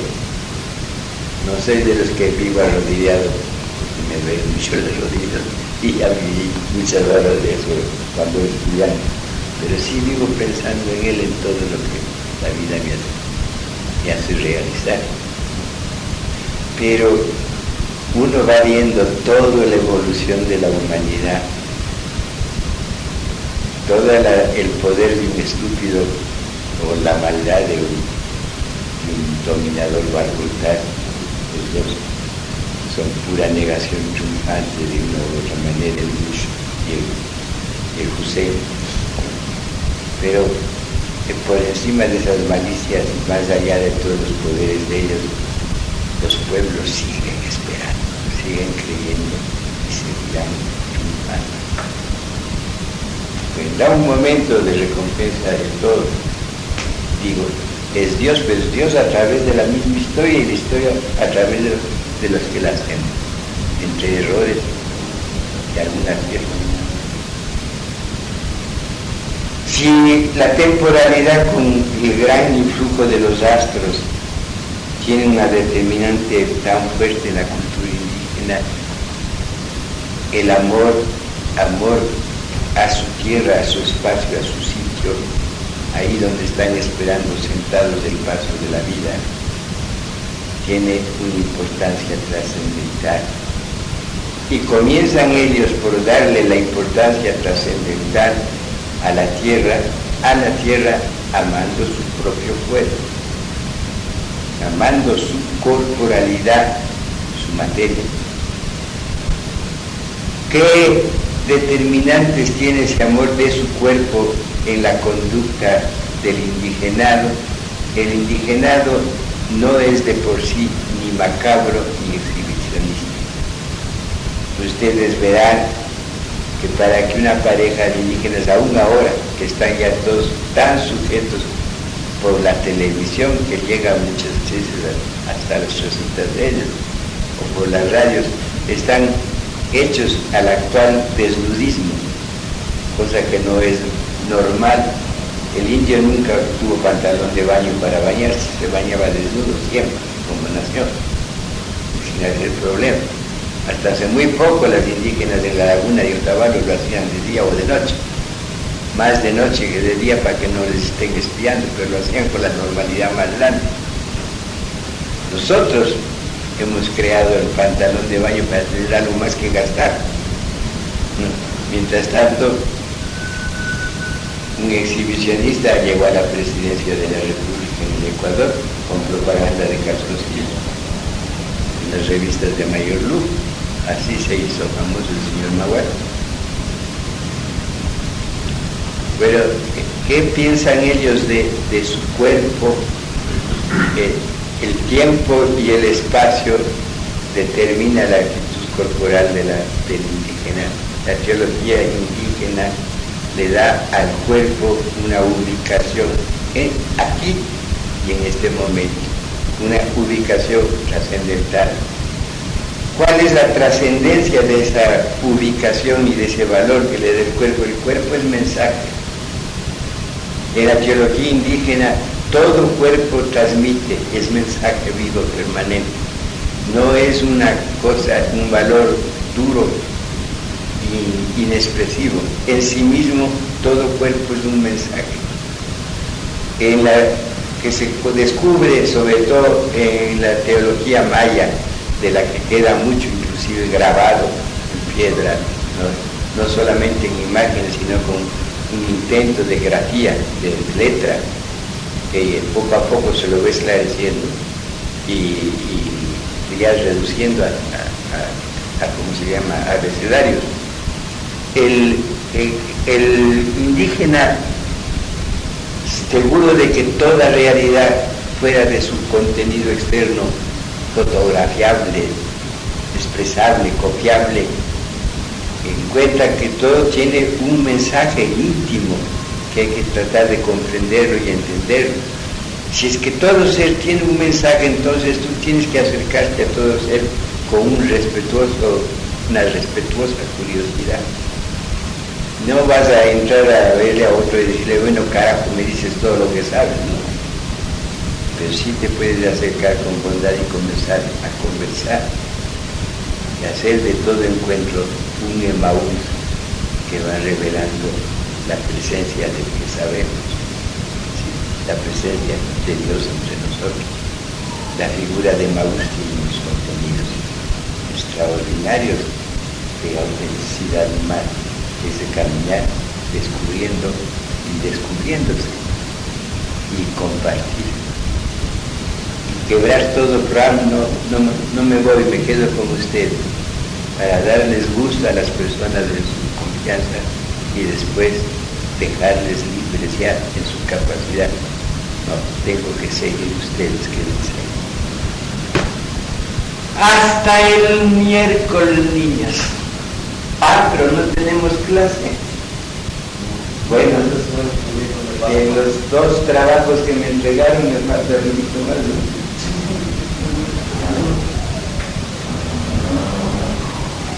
Los dos ya están leídos, releídos y criticados. Y, no con nota.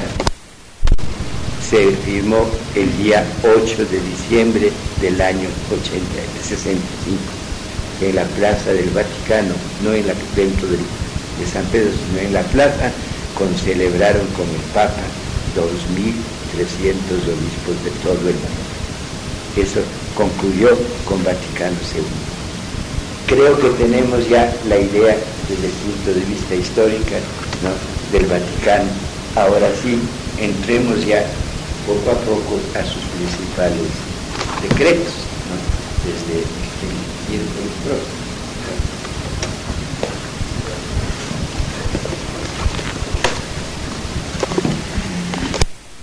Misterio del sagrario en el sacramento del hombre hambriento, sediento, enfermo.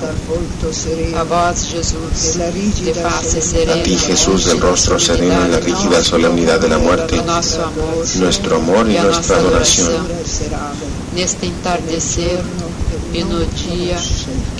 En esta hora tardía y en el día que no conoce el ocaso.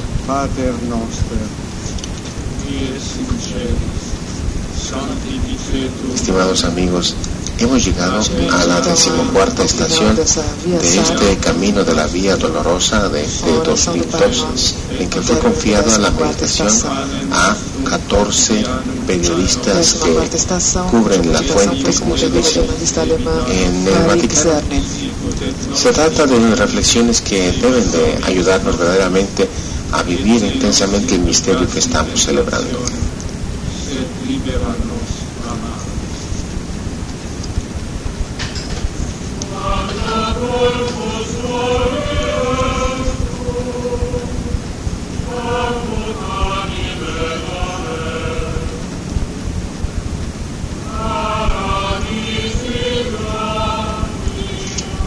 Esperamos también en este momento, después de el recorrido del camino de la cruz, escuchar también las palabras del Santo Padre Juan Pablo II, que como siempre asiste con gran emoción a este Temos acto. então a breve alocução que o Santo Padre fará no final do canto. As milhares de pessoas que aguardam nesse momento as palavras do Santo Padre. Adoratio crucis. Adoramos tu cruz, oh Señor. benediciamo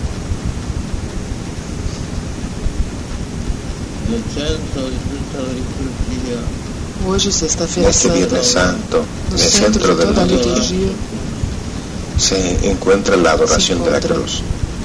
la Chiesa a adoração da cruz. non pronuncia oggi queste parole La iglesia no A pronuncia hoy igreja estas não palabras. pronuncia hoje essas palavras della Eucaristia No pronuncia las palabras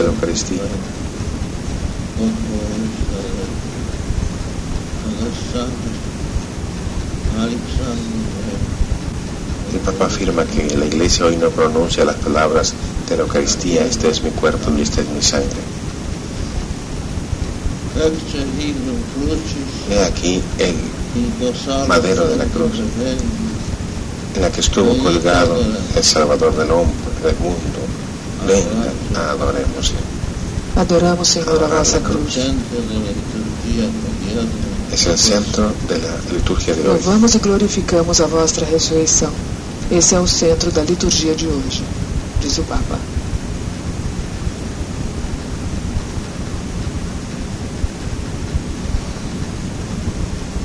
La via Crucis Colosseo conduce anche a questo. A via sacra, o Coliseu, nos conduz a isto. A El adoração camino da doloroso del Coliseo de Via Crucis nos, con- nos conduce también a esto, aludiendo el Papa a lo que se celebra el Viernes Santo, lo que se celebró en la Pasión del Señor hoy, que por tu Santa Cruz has redimido al mundo.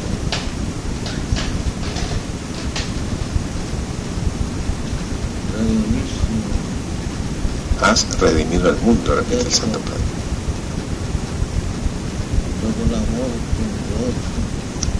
E eis que depois da morte na cruz, o corpo de Cristo foi aquí, sepultado. después de la muerte en cruz, el cuerpo de Cristo ha sido sepultado.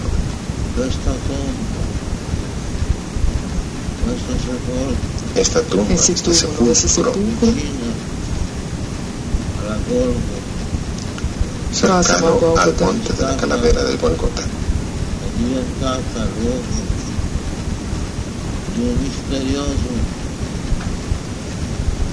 cambiamento, se ha convertido en el lugar de un misterioso cambio. forse di vita, duello, competizione mirando, lux vita mortus, regna vivo, que donde ha venido la vida, la vida que reina en el mundo, como Cristo había ya anunciado desde antes.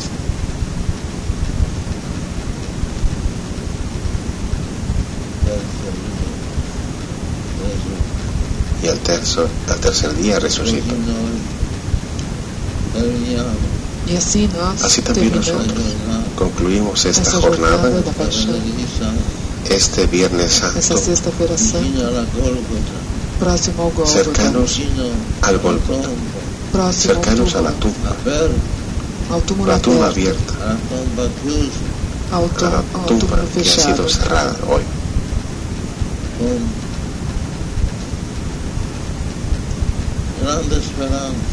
pero con grande esperanza sábado santo. Sábado santo. Mañana es sábado santo. El eh, silencio. Es el día del silencio. silencio. La misteriosa atención, a, a, a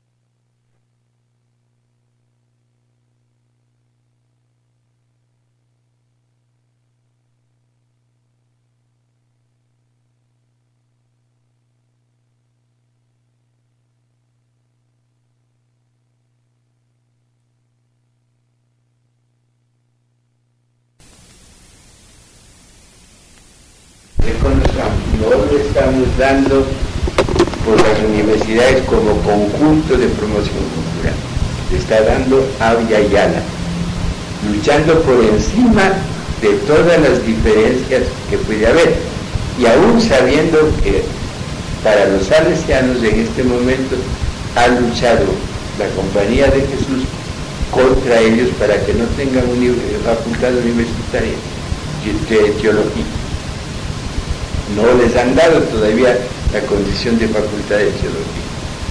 Y la tienen, la tienen con el nombre de Escuela de Estudios Superiores de Religión. ¿Qué más da? El nombre no hace nada, la tienen y van estupendamente bien. Y lo mismo puede decir cualquier otra de las comunidades religiosas. Podrían hacer, ojalá lo hagan, pero la fuerza estaría si todos estuviéramos unidos. Y aquí está el problema al que voy. Cuando iniciamos el estudio de nuestro documento de fuente original, esta respuesta de la Iglesia del Ecuador, la, declaración programática a la aplicación del concilio, recordarán las tres primeros puntos que les leí, que les dije que son fundamentales. Dios tiene un plan de salvación que lo manifiesta por medio de Cristo, del cual es prolongación la iglesia. Prolongación de un solo Cristo, no somos 20 Cristos o 30 los que, los que estamos, es decir, no son 20 o 30 Cristos los que estamos siguiendo, uno solo. Esto descubre cada vez mejor, dice la iglesia, que el pueblo de Dios por voluntad de Cristo tiene que ser luz y fermento del mundo, luz, iluminar y vitalizar. Iluminar, nos hemos quedado cortos, si no aparece esta luz última, la iglesia perdería la fuerza que en otras épocas tuvo muy grande. Después, como pueblo peregrino, se encuentra en un plan permanente de conocerle más a Dios en la historia humana. Y aquí ya viene ¿Qué hace la iglesia en este momento? ¿Qué hace la iglesia en este momento por vivir la historia humana?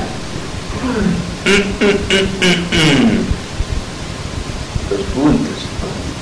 La iglesia ecuatoriana acaba de decir el Papa a los obispos en Roma. No pueden hablar de iglesia cristiana presente en la nación con tanta corrupción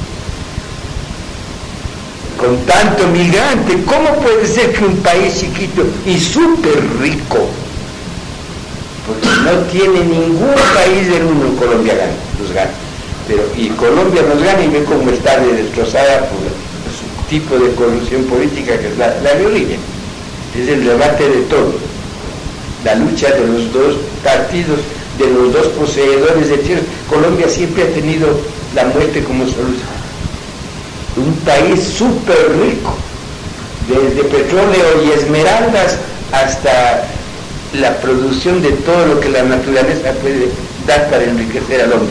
Y el Ecuador igual. Por mala política estamos erosionando la tierra, pero nuestra tierra es maravillosa. maravillosa. Si pudiéramos hacerla producir orgánicamente, pensando un país chiquito puede tener mejor organización, pero no, cada uno quiere ser teniente político. Mandar en el pueblo. Y ustedes saben que teniente político es Congreso, es Ejecutivo y es Judicial, y hasta carcelero. Entonces, teniente político es la autoridad máxima. Ni los jueces y reyes del Antiguo Testamento tenían tanta, tanto poder como un teniente político. Esa es la pura verdad. ¿no? Ahora, ¿qué hace la iglesia socialmente? Y entonces viene una segunda respuesta de la iglesia del Ecuador. ¿Qué tiene que hacer socialmente? Y Dios nos ayuda para que no quedemos mal. Comienza América entera a pedir una prolongación de Medellín. Si Medellín nos llevó a este primer encuentro, a la declaración programática, bueno, es necesario que estudiemos qué nos pide el pueblo. Por un lado nos estamos adelantando al estudio de la doctrina general de la Iglesia, porque Medellín fue la respuesta a todo el Concilio Vaticano II de parte de América Latina. Primero Río de Janeiro, que fue una reunión solo para fundar la unidad de la Conferencia Episcopal Latinoamericana, el CET. Nada más, no tuvo más trascendencia que buscar la unidad. Luego el Vaticano nos llevó a toda América Latina, primera respuesta en el mundo a una conferencia de, de todas las naciones, lo que formábamos la unidad de fe latinoamericana y caribeña. Y tuvimos Medellín como primera expresión. Entonces, ya hemos vivido todo lo que hemos podido Medellín con estos resultados, porque lo que hemos estudiado en la declaración programática es nuestra respuesta a Vaticano y nuestro encuadramiento en Medellín. Pero vemos que nos estaba, está vaciándose en la iglesia del Ecuador al menos y todos los demás latinoamericanos en igual, no hemos salido de la doctrina y de su difusión eh, escolástica, no hemos salido a la obra de justicia social, al encuentro con el pueblo necesitado, a la solución de sus problemas. Comunión y participación será el ideal que nos va a reunir en Puebla. Antes de que lleguemos a Puebla, tenemos que hacer una serie de preguntas que nos coloquen para entender bien, para comprender bien lo que Ecuador llevó a Puebla y lo que de Ecuador hay en el documento de Puebla y lo que Puebla nos va a dejar para el Ecuador. No, después de lo que Ecuador aportó a Puebla. Y les voy a hacer un paréntesis que quiero que lo valoren. No es, soy quiteño, aunque sea 20 años obispo de Cuenca y ama entrañablemente esta porción de iglesia, pero en el documento de Puebla hay un 60% del documento que mandó la diócesis de Cuenca a Puebla. En el Ecuador, pero en documentos del Ecuador a Puebla, el 60% es lo que mandó Cuenca. Y entre calladito y calladito, en el documento de Cuenca, un 90% es Hernán Rodas. Eso no se puede negar. Eso no se puede negar. A Hernán lo han tenido opacado, no lo han querido porque es un gran profeta ahora ya constantemente llama hasta el Sena. El cardenal Muñoz Vega lo nombró secretario de Unidos, Galo Plaza y el cardenal Muñoz Vega. Cuando el famoso problema del niño, le hicieron el secretario de Unidos Somos Más, ¿no? en Guayaquil, y ahí comenzaron a pensar que el NAN es algo más simple cura de pueblo, un buen pintor, un buen escultor, un buen músico y un buen cura, no, mucho más. Mucho más. desde los hombres grandes que tiene la Iglesia de América. Él no dejará de ser lo que es sencillísimo, sencillísimo, pero siendo una línea totalmente distinta de la de Monseñor Cisneros, cuando Cisneros vino a Cuenca dijeron, mm, él va a eliminar la Hernán. y ha dado lo mismo que tenía, siga organizando la pastoral. Hay genios, hay, presencia de Dios.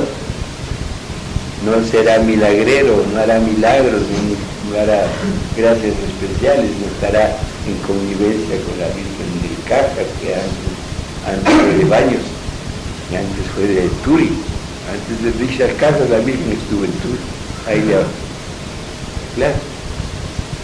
Corralejas en muchas partes, antes de llegar, de cajas. No será de eso de lo que habla Hernán, pero sí habla de una iglesia presente en el pueblo,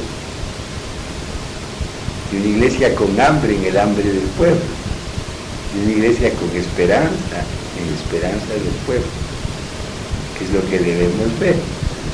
Y como Hernán, les he dicho, hay otros tantos en la diócesis de Cuenca otros tantos que han trabajado y nos han dejado mucho, mucho, y algunos muy incomprendidos. El mejor sermón que yo he oído en mi vida lo pronunció un cura que se está muriendo, no, creo que haya muerto esta noche, pero esta noche a las 7 estaba agónico. Yo no he oído nunca un, un sermón igual que el del padre Luis Gavilán cuando tomó posesión de Girón. ¡Qué sermón!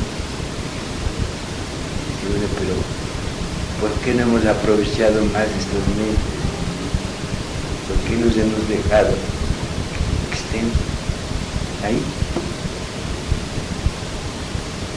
Aquí hay valores enormes, inmensos. Si estuvieran en Quito serían, o en Guayaquil serían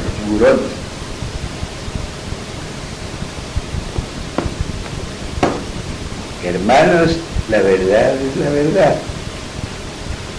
Unidos somos más. No nos desunamos. No nos desunamos.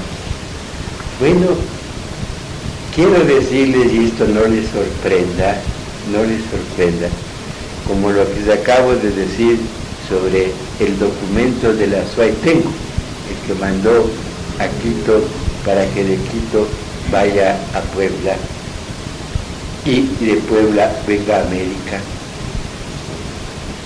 es leer Puebla y leer lo que mandaron de aquí, ahí está vivo. ¿Quién llevó a Puebla lo de lo de Cuenca? Proaño. Proaño. Pero un momentito quien alentaba y, mantenía a Proaño en la línea en que él estaba. Dos figuras, una conocidísima y grande, la otra muy grande y casi desconocida. La conocida, Muñoz Vega. La otra muy grande, Muñoz Vega, nunca hacía nada en la conferencia sin el voto de Garay Gordovi, que era el obispo de, de Babahoyo, vasco. Renunció a los sesenta y tantos años, se fue, ahí está. Después de estar diez años en Babahoyo, se fue, para que salgan nuevos, nuevos obispos. Esos hombres han hecho lo que tenemos. Y un momento, Puebla nos va a hacer mantenernos en nuestra línea y de Puebla va a salir el mejor documento del Ecuador hasta el día de hoy, opciones pastorales, que se lo firmará el año 77 o 78. El 78, creo si no me equivoco, ya lo veremos. El mejor documento por el cual Ecuador es conocido en toda América. Más se conoce opciones pastorales fuera del Ecuador en, el Ecuador. En las diócesis del mundo de Latinoamérica, los obispos y los sacerdotes te piden y te hablan de opciones pastorales. El documento nuestro. Bueno, con esto concluimos nuestro primer punto, lo que podría ser la teología del Ecuador presente.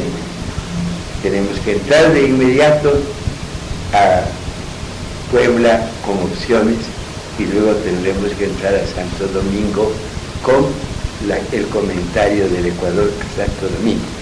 Tengo que advertirles que entre opciones, entre la declaración programática y opciones, entre opciones y Santo Domingo, hay distintas actitudes históricas en la nación, en el Ecuador.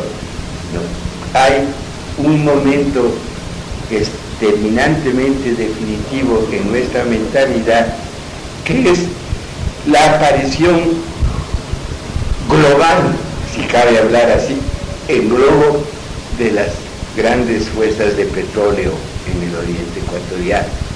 El petróleo cambia radicalmente la actitud ecuatoriana social. Cambia, porque en primer lugar el Ecuador es considerado como persona válida porque tiene fondo petrolero.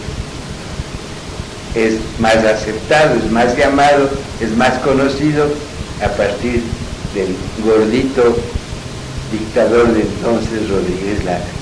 Le, abre al comercio internacional. Qué desgracia o qué bien, no sé por qué lado se puede ver. Él como persona sigue tranquilo en Fujili Nadie puede decir que el hombre que descubrió el liderazgo de la fortuna ecuatoriana se aprovechó un centavo.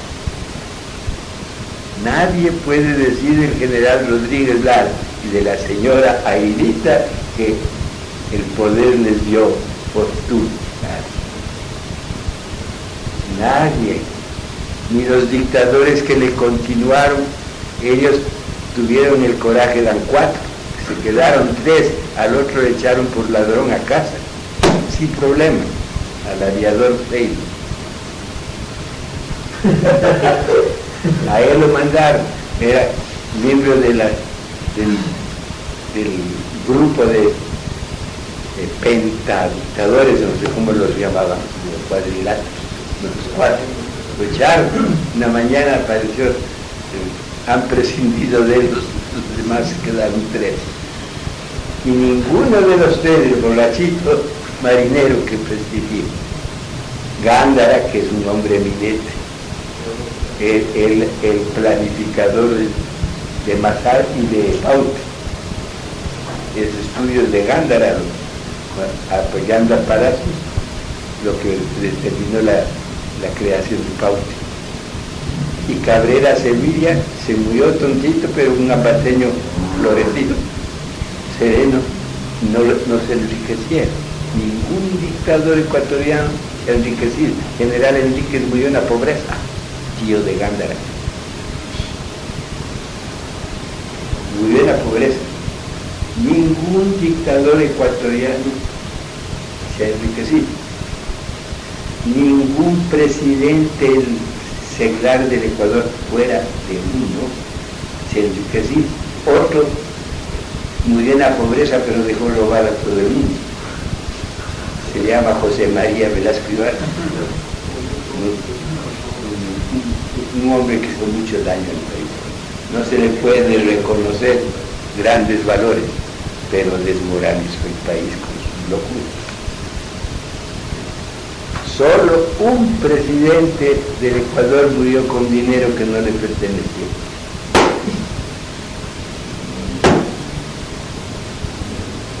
y hasta el pasado presidente del, del, del ¿cómo se llama?, de la Corte Suprema de Justicia, que mucho tiempo estuvo fuera del país fugitivo, Pico. También sacaron mucho dinero del Golfo de Guayaquil, del petróleo del Golfo de Guayaquil. Salió con mucho dinero el señor que siendo presidente del Congreso le disparó un tiro al doctor Lava y le dio al colega.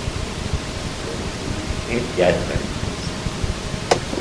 Él, él asume mucho dinero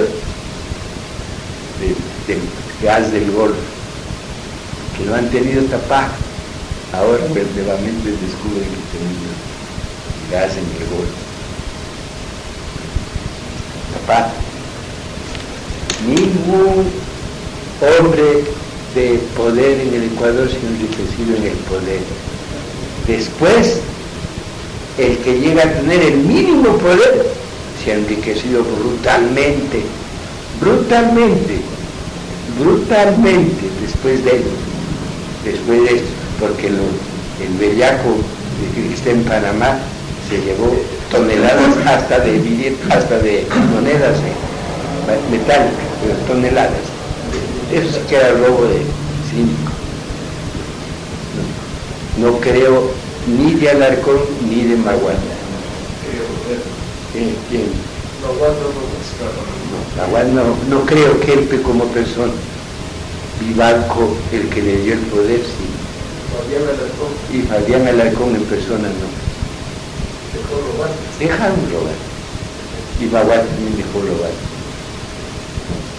Y Veras Privas la dejó robar. Hay otras, pero Plaza, Ponce, no hicieron más que gastar de su fortuna. Que, tuviera, Ponce no tenía fortuna él, pero su mujer sí. Y fortuna de su mujer le dio poder a Ponce. Galo Plaza sí tenía fortuna personal, la que heredaron de su padre y de, y de doña Belín. Doña Belina, rica de familia. El general Plaza, rico de lo que quitó a las comunidades religiosas de Cayambe. Bueno, eso es la pura verdad.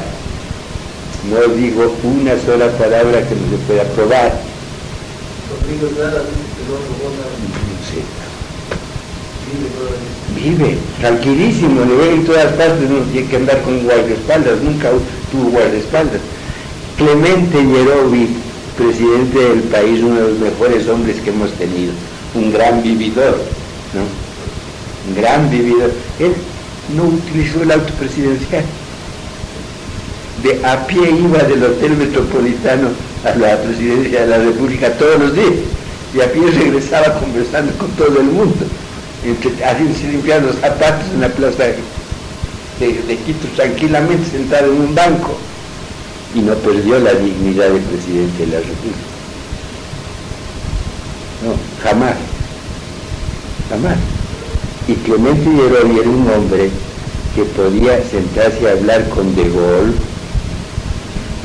con el Papa, con el que le pusieran, con Kim, Kiss, ¿cómo se llamaba el Kissinger, el, el americano, con quien quiera, de una cultura exquisita. Yerovi, los hombres más inteligentes, el, el mejor conversador que hemos tenido. Él mejor eh, aceptó ser embajador, no era cristiano, no era católico. No, cristiano sí, bautizado, pero un vividor, un del mundo. No, aceptó ser embajador de Ecuador en el Vaticano, reconociendo esto, pero que representaría el pensamiento del Ecuador en Roma con, con valor, y lo hizo. Y lo hizo. Pero el domingo no iba a oír misa, se iba a Real en Madrid. Pero, eh, eh, otra manera de pensar y sentir, pero señores, con categoría, con categoría con valor. Entonces uno pregunta, ¿y qué entrada ha tenido la iglesia en ellos? Porque ellos es lo están haciendo la nación. ¿Qué entrada tiene con ellos? ¿Por qué o los pone de frente como enemigos o los adora como dioses? Tapando sus culpas, sus faltas. Entonces, ahí hay que entrar a estudiar a fondo lo que Ecuador mandó a Puebla, lo que de Puebla vino para toda América y lo que después pudimos hacer con eso que es opciones pastorales. Entonces, eso lo comentaremos a tratar desde hoy es, ¿qué día es? Desde, desde el viernes. Bueno, eh, adiós. Pero mañana, mañana sí tenemos. Bien. Ahora descansen un ratito y vuelvo. No. Hoy era una introducción histórica necesaria para entender lo que viene.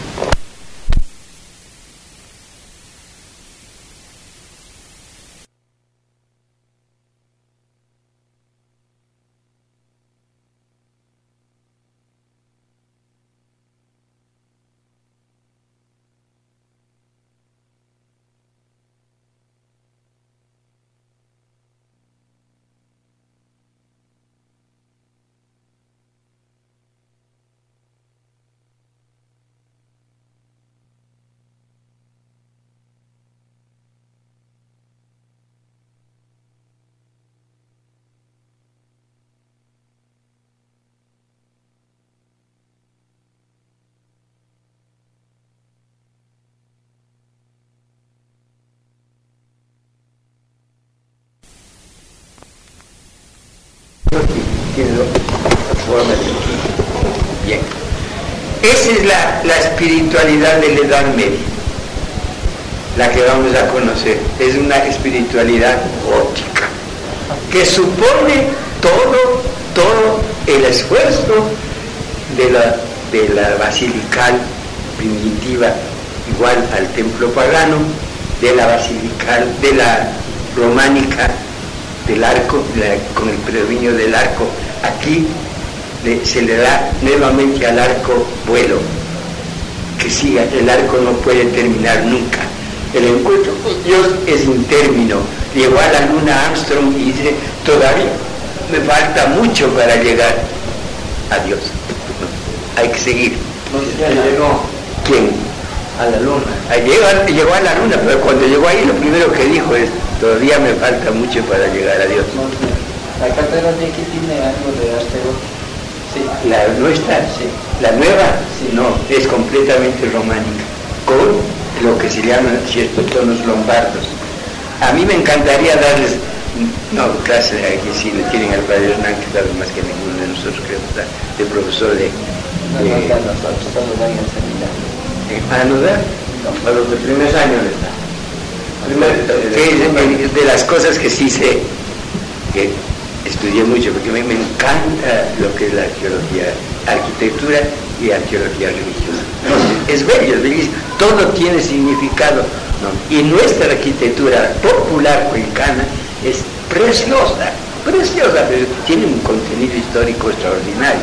Y es lo que piensa el pueblo, que es lo lindo. El pueblo refleja su pensamiento.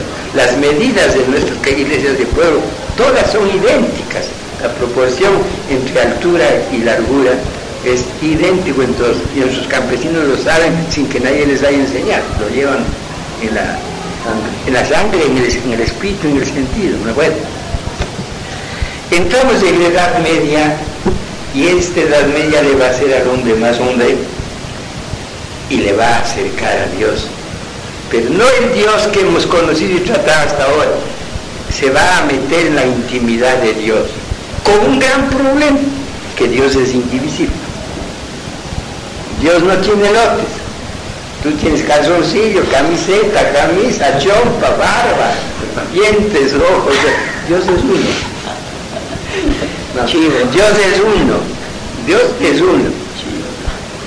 Pero en esa unidad el hombre se empeñó siempre en encontrar ciertas singularidades la reforma agraria por lotecitos de ir estudiando un lotecito de conocimiento, otro lotecito de justicia, otro lotecito de bondad, otro lotecito de memoria, otro, todo lo que se nos imagina, como si se tratara de, de definir a tu suegra, la personalidad de ella, le vas buscando a Dios por pedazos.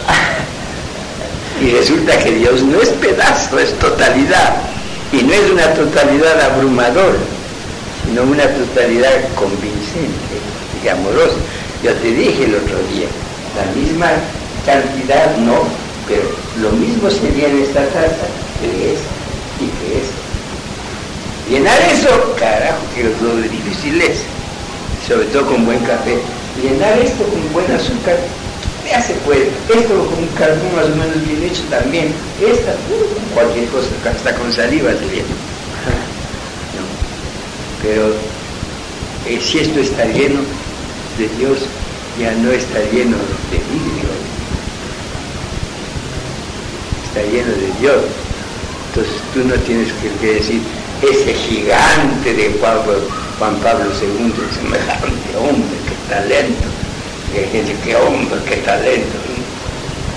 Puede haber un chacito de este tamaño con tanto talento más que Juan Pablo. ¿Y con qué Dios? Ahora, ahí viene el problema, cómo se une Dios con el hombre. Y lo que es más grave, cómo se une el hombre con Dios. Porque que Dios se una con el hombre si nos ha hecho somos participación de su ser, nos ha hecho, pero no, sería muy, muy, muy solitario y muy, muy, muy egoísta Dios si no le diera participación al hombre de lo que Él participa de, de cada uno. Si Dios participa de mí, esté en mí, ¿por qué no puede estar yo en Él? ¿Por qué no puedo? ¿Qué me impide estar en Él? ¿Y qué me favorece para decir en mí si está, pero ese desgraciado?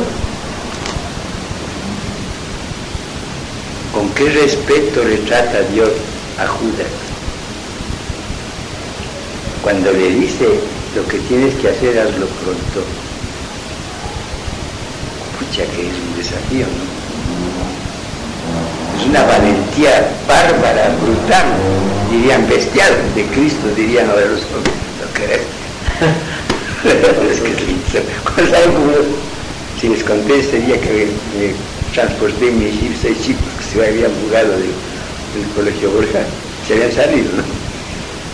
Decían así, los cogí y les llevé a dejarles, yo me iba a ver, pues les dejé, se iban a una punta de uno de ellos, en, ¿cómo se llama el valle? Lugar de tantas casas de campo. Ah, Yunguilla. Ah, Yunguilla, sí, sí cuando el auto, a pesar de que estaba cargadísimo subimos en cuarta hasta arriba el tarqui, pero veloces, iba el auto seguro, ¿no? con la carga segura y subió. Y qué bestia, y pregunté yo, ¿quién el auto? Pues el chofer dice, los dos. qué feliz ese día, feliz. Que a todo uno mismo, los chicos le digan bestia. ¿Cómo le agradezco a Dios? saber, saber que no les, no les, no les creo dificultad de, de, de, naturalidad. No, eso es maravilloso. Bueno, hoy he sido, para mi gusto, una clase rica. Ahora, esto, esto en edad posapostólica, al final. Ah, y al, al, comienzo de la nueva era, ¿no? que es después de la, que es la patrística. Ya es un Cristo que hace el diálogo con nosotros a partir de nosotros. No es a partir de él mismo, él no tiene por qué presentarse como único punto de partida, porque él ya nos promó y ya nos redimió. Ahora él se entiende con hombres redimidos, no, no se entiende con hombres sin noticia, no con hombres sin buena nueva, se entiende con hombres que han acogido el Evangelio y que precisamente están decepcionados porque después de haber vivido cuatro siglos del Evangelio entre las catacumbas y el martirio, en un entierro vital, ¿no? y un despertarse de nuevos Lázaros para entregar el cuerpo nuevamente a la muerte. No, es un hombre a quien Cristo le quiere ver caminando ya que Él le dice yo soy camino, verdad y vida. Que es camino, lo demuestra en primer lugar haciéndolo con nosotros, caminando. Vean que a Emaús no llega Cristo el rato que ya está en la mesa puesta y que es hora de cenar. Ha caminado con ellos. Y tampoco desde el momento que les conoció les dijo, dejen de hablar de las tonteras que están hablando. Si son cuencanos, haber dicho de las tonteradas que están diciendo. ¿no? no les oye, les escucha, da valor a las preocupaciones que ellos tienen. Es decir, Cristo quiere llegar al Padre a partir del hombre, no a partir del Padre. Pues ¿cómo va a llegar al Padre a partir del Padre? Si él ya viene del Padre. Él quiere llegar al Padre a que le conozcamos, pero a partir de las preocupaciones del hombre.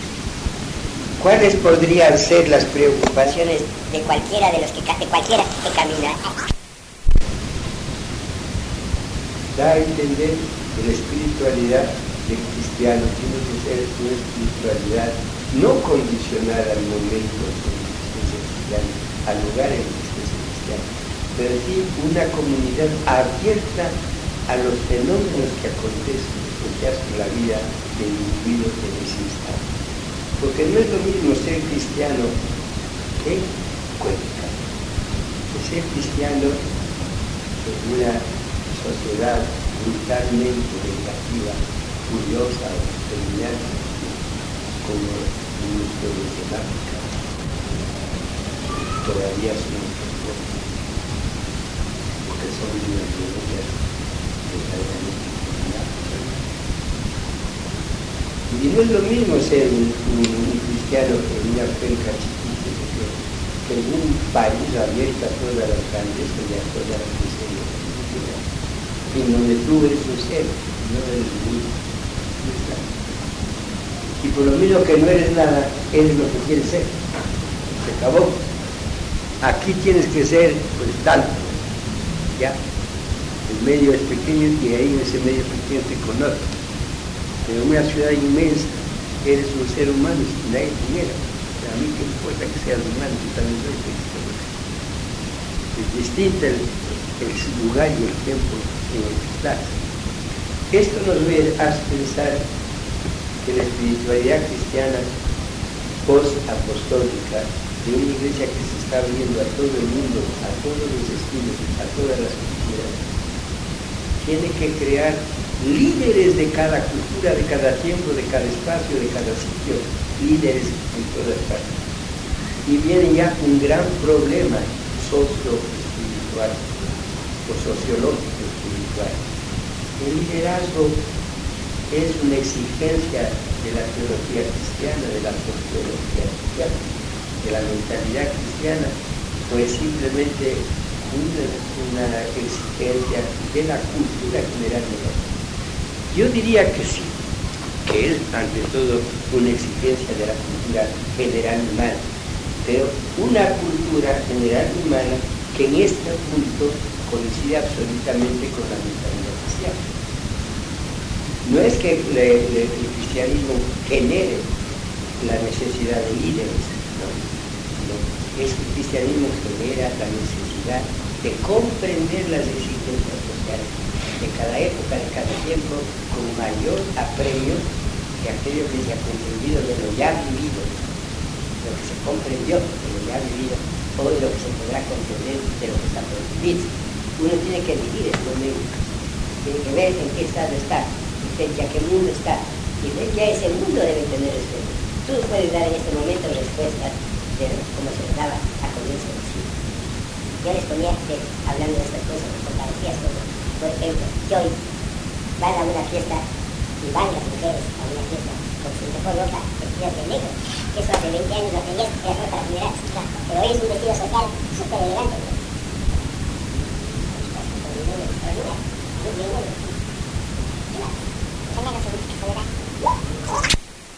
No es consciente en el sentido de realizar todo en ese momento, pero lo vive, lo experimenta y lo experimenta en todos los órdenes, no solo de lo sensitivo, sino que desde lo sensitivo el oído te produce reacciones psicológicas especiales.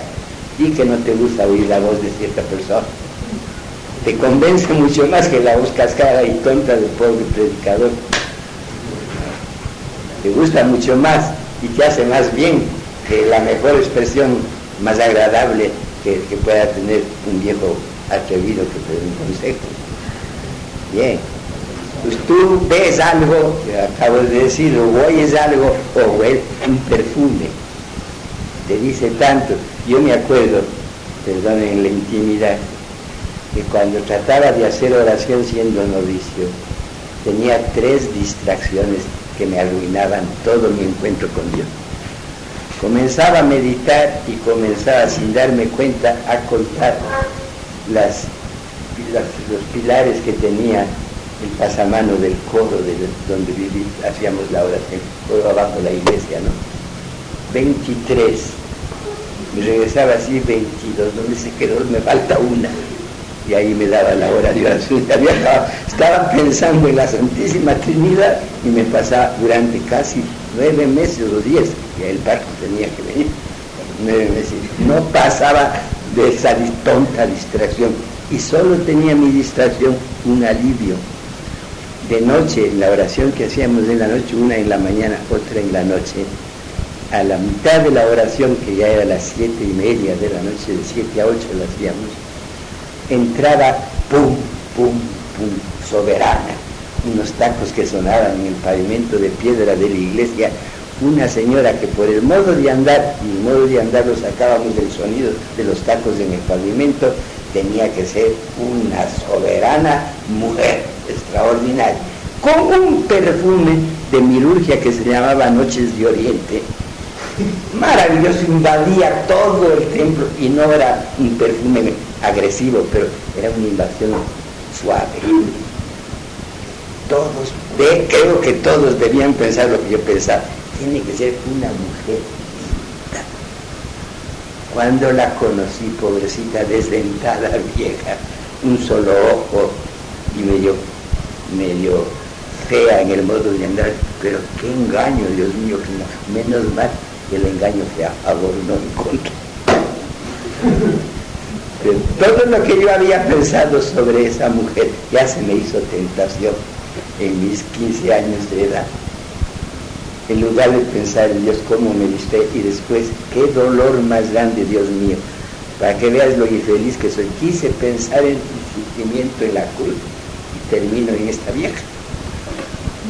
Y todavía además peor. Y esta es la vida de oración en muchos. ¿eh? Eh, les pongo casos concretos míos, dos casos, pero es la vida de oración en muchos.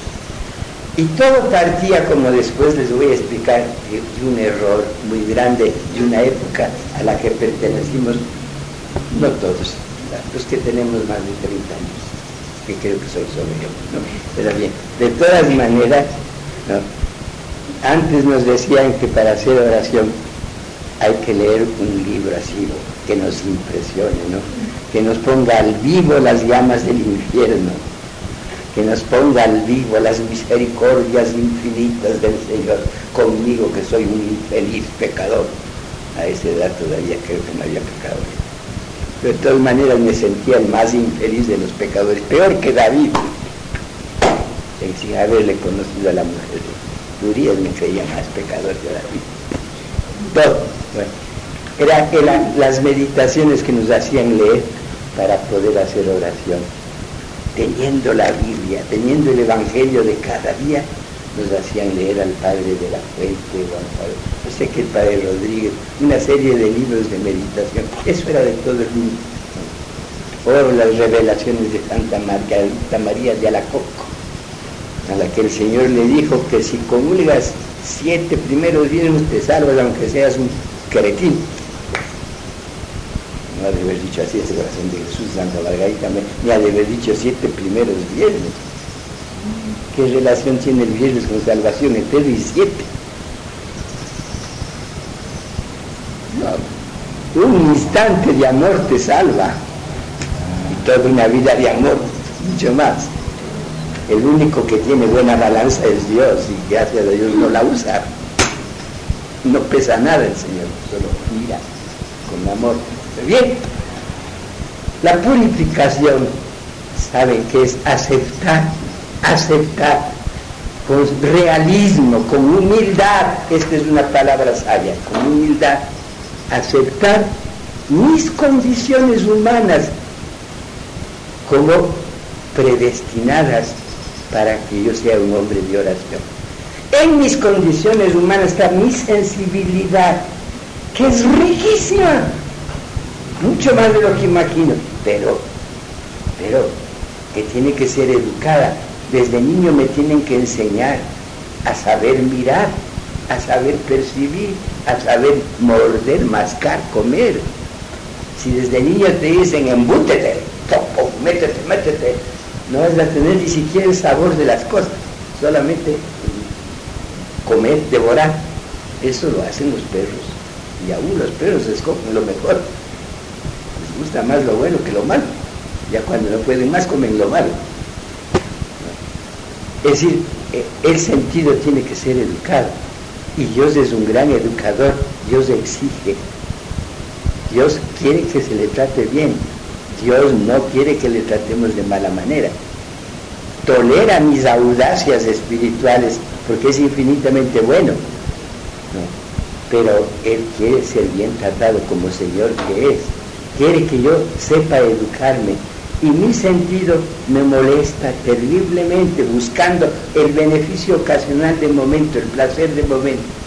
No colabora en nada mi sentido esa es la debilidad humana. Eso es lo que llamaban los antiguos teólogos la concupiscencia del mundo, de la carne, de todo. Eso es lo que me impide, es, me impide mi visión de Dios.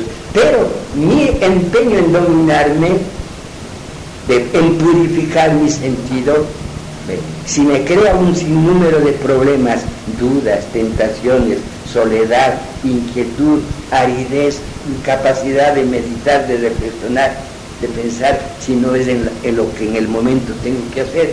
Eso es superable. Poco a poco tiene que irlo superando uno. Bien, si la noche oscura del sentido viene de esta dificultad de saber educar mi sentido para que obtenga un encuentro sereno con Dios, mucho más difíciles son y complicadas los problemas de lo que llama eh, San Juan de la Cruz la noche oscura del espíritu o del alma, la soledad, por ejemplo, la duda, la duda, la obsesión de la falta de misericordia de Dios para conmigo, de que soy un castigado de Dios. La, tiniebla, querer entrar a pensar en algo, quedarte en vacío, no ver nada, todo oscuro. Noche oscura del alma. Noche oscura. Yo les contaba y les decía el ejemplo de Santa Teresa del Niño Jesús, Santa la, Carmelita de Lisieux, cuando le pregunta su hermana monja priora, cuál es tu grado de oración víspera de morir, soportar la mala educación de la hermana Josefina, que está junto a mí en el coro, y que todo el día, las dos horas de oración, se pasa o haciendo grandes exclamaciones falsas de amor de Dios, mon Dieu, yo te amo, Señor mío. Dios no necesita que hagas esas confesiones, Él lo sabe pero eso no era lo único que le molestaba, era todo lo que con su estómago hacía de ruidos esta mujer en el coro, maleducada. Porque hay estómagos indomables, pero otros son abusados. Toda clase de, de malos ruidos y olores tenía que soportar de la maleducada compañera esa monja. Cuando no tiene que aguantarse uno la mala educación del que no se lava nunca, que no huele a santidad, sino a, pecueca. Porque en la vida de comunidad cuánta cosa se tiene que soportar, sí o no. Son pruebas, son pruebas de convivencia que Dios las permite, porque no vas a vivir entre ángeles. Y qué aburrido sería si viviéramos con ángeles siquiera una angelita. Pero qué aburrido, ¿no? Bien, les he explicado, les he explicado muy burdamente si quiere, que puede entenderse por noche, noche oscura del alma y del sentido. Ahí había que entrar y son los escritos de los padres son enormemente largos sobre conciencia de pecado que te atormenta, no sentirse nunca perdonado, sobre tentaciones de toda clase en los mejores. No hay momento en el que vengan tentaciones contra la castidad que decían antes. Peores cosas más puercas, si cabe hablar así, que no cabe hablar porque el cuerpo humano no es puerco. Es humano, es hecho por Dios, pero no hay momentos en que más se aproveche la tentación para turbarle a uno que cuando más desea estar uno pensando en Dios. Ahí es cuando le vienen a la cabeza las peores imaginaciones, como les conté de esa vieja que se ponía el perfume de Oriente, noches de Oriente. Tenía que ser bellísima para mí, Uf, imaginaba. La Lola Flores cantando. No, que era una pobrecita, muy poco graciosa. Pero qué tentaciones te vienen. San Juan de la Cruz, San Juan de la Cruz, tiene un capítulo en su libro Noche Oscura que lo titula La lujuria espiritual. Y, esa, y ese capítulo pasó por la, por Inquisición. San Juan de la Cruz estuvo ocho meses en la Inquisición y no le, no le tocaron. Se adelantó tres siglos a Segismundo Freud, su íntimo amigo. San Juan de la Cruz se adelantó tres siglos con su teoría. La lujuria espiritual. Gula, gula, habla de gula espiritual, lujuria espiritual, soberbia espiritual, envidia espiritual. Ese, ese predique y todo el mundo le oye. Yo me preparo y no me oye nada, todo el mundo bosteza. Envidia, es que tú vas ahí con una catarata bien educada, un gramófono, un gramófono, una, una vitrola perfecta para eh, eh, presentar el disco que has preparado. El otro habla con alma. Se entiende con la gente porque está hablando con alma. ¿Por qué la envidia? Y la envidia es terrible tentación en la vida espiritual. Es terrible tentación en la vida espiritual. El mismo San Juan de la Cruz habla de guerra entre santos guerra entre santos. El cura de tal parte pelea con el cura de otra, claro, y le dan más limosnas al otro que a él, y a él no le dan porque es muy necio, porque es lo que quiere.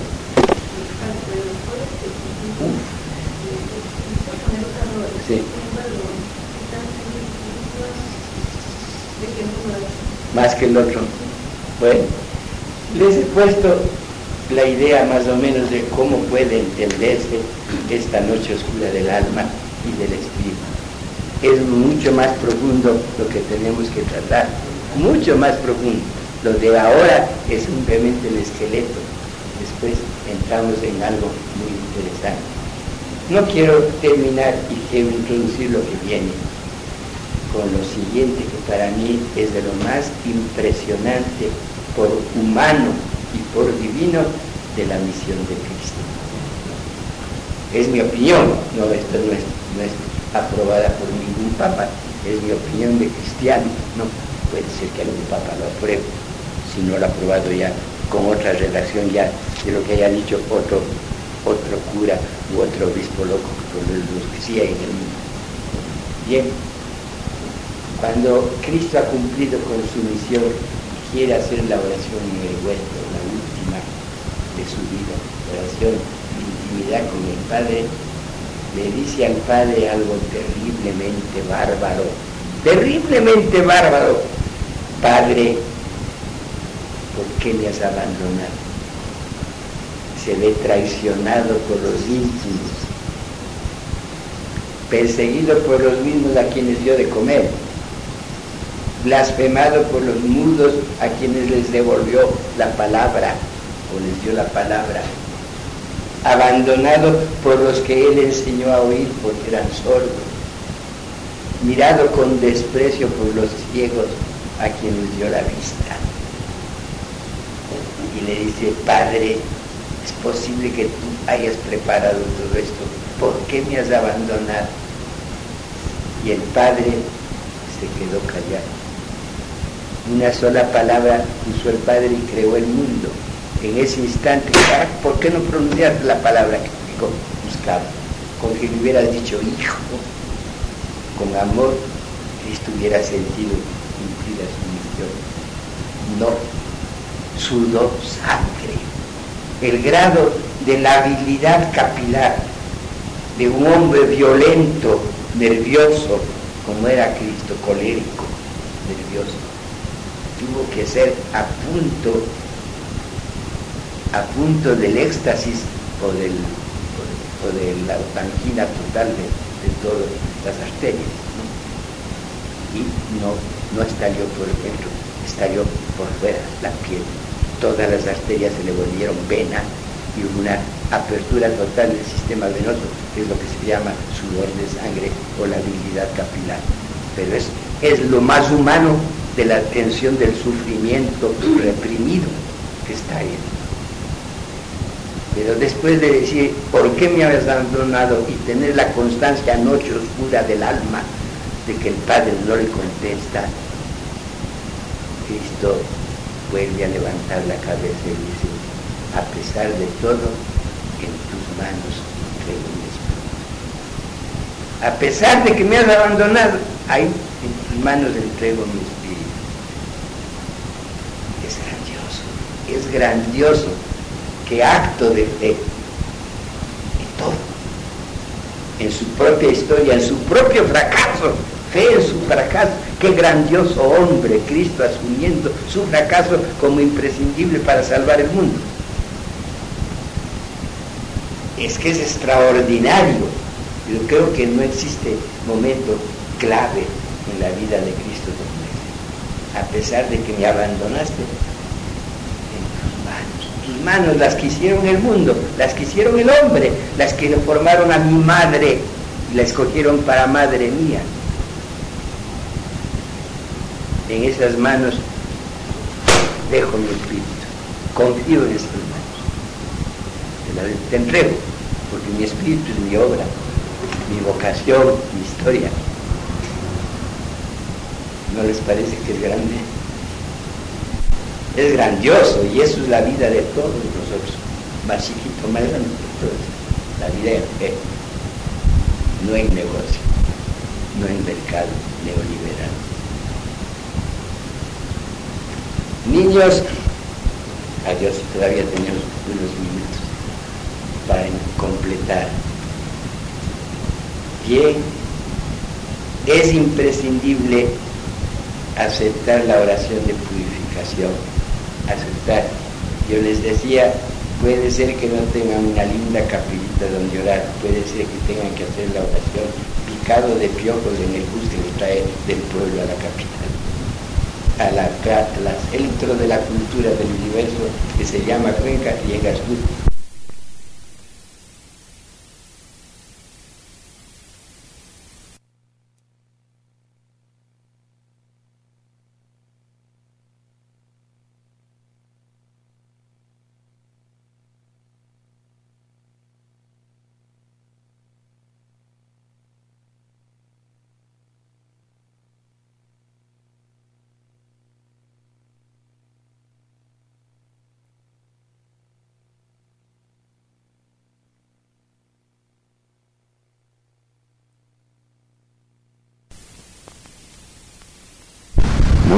positiva del Colegio La Asunción. Todos los grandes jefes, creo que el debió decir una columna sobre una columna. Bien, no se baña nunca, jamás.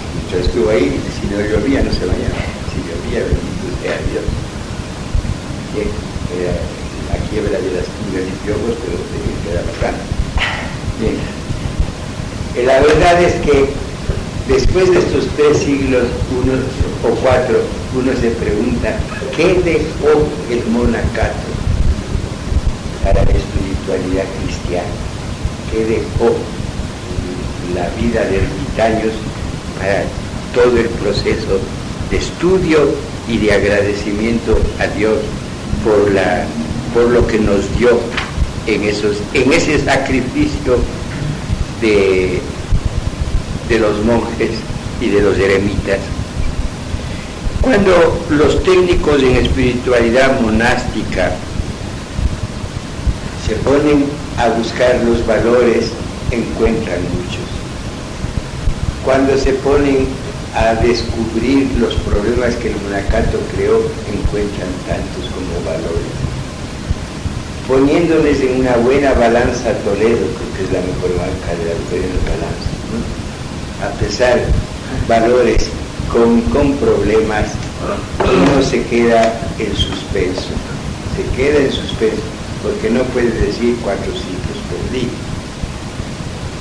Y si uno no dice con sinceridad cuatro siglos perdidos en la espiritualidad de la iglesia, está yéndose contra lo propio que, es el fundamento de lo que habla, porque eres inquieto a ver saber qué dejaron para la iglesia.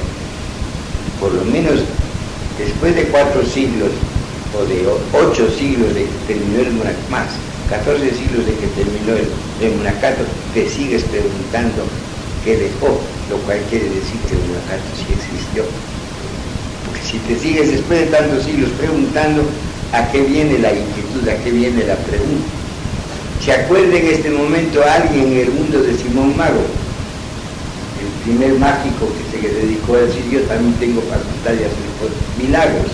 Le fue carísimo, hizo volar, le pegó una caída que se destrozó el culo y el cerebro. Se mató. Se mató. Es tristísima la, la muerte de Simón Bien, pero nosotros preguntamos con sinceridad, ¿aportó algo el monacato y la vida de ermitaños? ¿Aportó a la iglesia? Como tal, como ermitaños y como monjes simplemente, sin ver otra cosa que eso, parece que no, que no hubiera aportado nada, pero no hubiera producido nada benéfico. Pero hay dos argumentos muy fuertes para oponerse a esta negativa o a este pesimismo en el análisis del monacato y el ermitaño. Ermitas o eremitas y monjes hicieron historia. Tanta historia que todos recordamos. Tanta historia que no se puede unir la época de, anterior a Constantino y la posterior a Constantino con este suceso que al encuentro de la cruz nos lo dan como respuesta a. Hay una lógica de supervivencia, no son dos cristianismos radicalmente distintos. El cristianismo ha vivido en las catacumbas, en el silencio, frente a la persecución política pagana, todavía no catequizada por ninguna fe, ni, poseída por ningún movimiento, como llamaríamos, entre sanguíneo y espiritual, porque los primeros movimientos anticristianos fueron raciales, fueron raciales, fueron contra los judíos, los cholos judíos que querían romanizarse, que querían, los indios judíos que querían cholearse casándose con romanos. La mezcla a esa hibridación, esos híbridos que iban resultando en el mundo. Nos preguntamos y nos contestamos con mucha sinceridad dos cosas. Una, el monacato cumplió con el deber de revelar en espacio público, porque aunque fuera privado era público. Distingamos entre privado y público. Hay privados que no se entregan a nadie, que además de privados son reservados absolutamente, la luz no entra ahí, la noticia no llega ahí y no sale de ahí nada. El monacato no prohibía que salga de, de, de la cueva, del ermita o del monasterio, que salga el efecto que el monasterio y el ermita producía en el monje y en el ermitaño. El ermitaño podía revelar, ahora no le decía la ermita ni le decía el convento, revela así o revela de esta manera. Cada monacat, cada convento o monasterio y cada grupo de ermitaños tenían sus típicas especialidades de espiritualidad, sus típicas formas de relación humana, sus típicas formas de comunión con la iglesia central de Cristo. ¿no? Cuando digo iglesia central de Cristo, digo, y viene el Papa. Papa Jimmy. Recuerdan los que estudian Monacato y ermitaño que la motivación más razonable de, de estas dos formas de vivir la fe y de vivir la espiritualidad, la huida al desierto y el encerramiento en un monasterio, era una respuesta política de los creyentes a las leyes que antes les perseguían. Si ustedes por ley nos obligaban a escondernos, ahora por voluntad nosotros les dejamos a ustedes, no colaboramos. Es decir, era su reacción a la política del mundo la que les asilaba voluntariamente en ermitas y cuevas. Parece esto una interpretación muy, muy, muy de los escritores, muy de los pensadores, porque no hay testimonios de que un monje o un ermitaño haya tenido una actitud frente a un poderoso, a un gobierno, a un pensador, a un filósofo. Y ahí salen ellos, ¿sí? estudiando rincones de la vida monacal y ermitaña, con el caso famosísimo de Orígenes, considerado como unos padres griegos más respetables, aunque sus últimos años de violencia le, separaron de lo que podríamos decir la ortodoxia total, más que la ortodoxia doctrinal, la ortodoxia efectiva de, adhesión a la iglesia. Orígenes tuvo peleas enormes con todo el mundo y a él se le debe, aseguran los estudiosos, una frase célebre que se la conserva y que, que ha estudiado latín para estudiar teología o teología en latín recuerda mucho y en la espiritualidad de la formación personal de cada uno de nosotros tuvo en momentos dados una cosa muy grande. Orígenes perseguido por todo el mundo por lo violento, inclusive criticado acerbamente por San Agustín, aunque era humanísimo, mucho más violentamente y más acerbamente por. Orígenes llegó ya al final de su vida a convencerse que todo lo que él había padecido, que le había hecho huir, comenzar en esa huida, abrir la puerta al monacato y al, y al, ermitaño, este, que había sido su violencia interior. Y dijo esa frase que se conserva hasta el día de hoy. Inferix ego, uror caloribus impaciencia me. No se olvide. El me es me, a e, me. Infeliz de mí, infeliz ego. Hoy, hoy yo, el infeliz que me quemo en el fuego de mi propia impaciencia. Es la traducción. Infeliz de mí, que me quemo en el fuego de mi propia impaciencia. Esa violencia es impaciencia, ese celo de Dios. Por Dios, yo doy la vida. Momentito, te estás haciendo el mártir, te estás haciendo el abdón calderón, ya te faltan manos y pies para entregarlo. Ya no puedes, no tienes no te puedes llevar en las orejas la bandera y a la boca también ya te dieron un tiro en la boca y sigues hablando.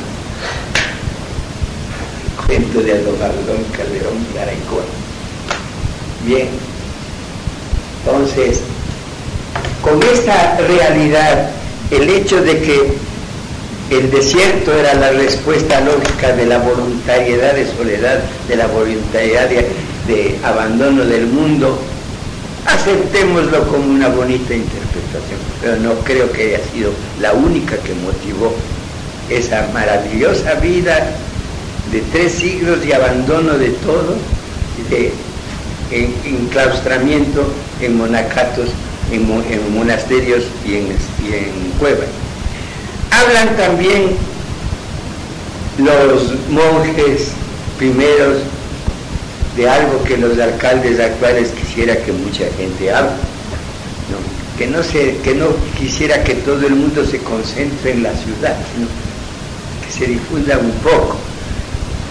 Hablan y, hay estudios muy lindos que se están despertando en este momento en, la urbanización tiene un puesto muy grande en la planificación de la cultura.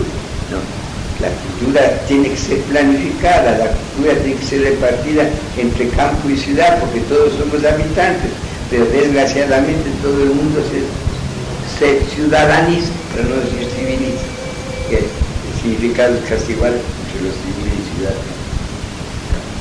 Todo el mundo quiere estar en la ciudad, es mejor que salgamos fuera.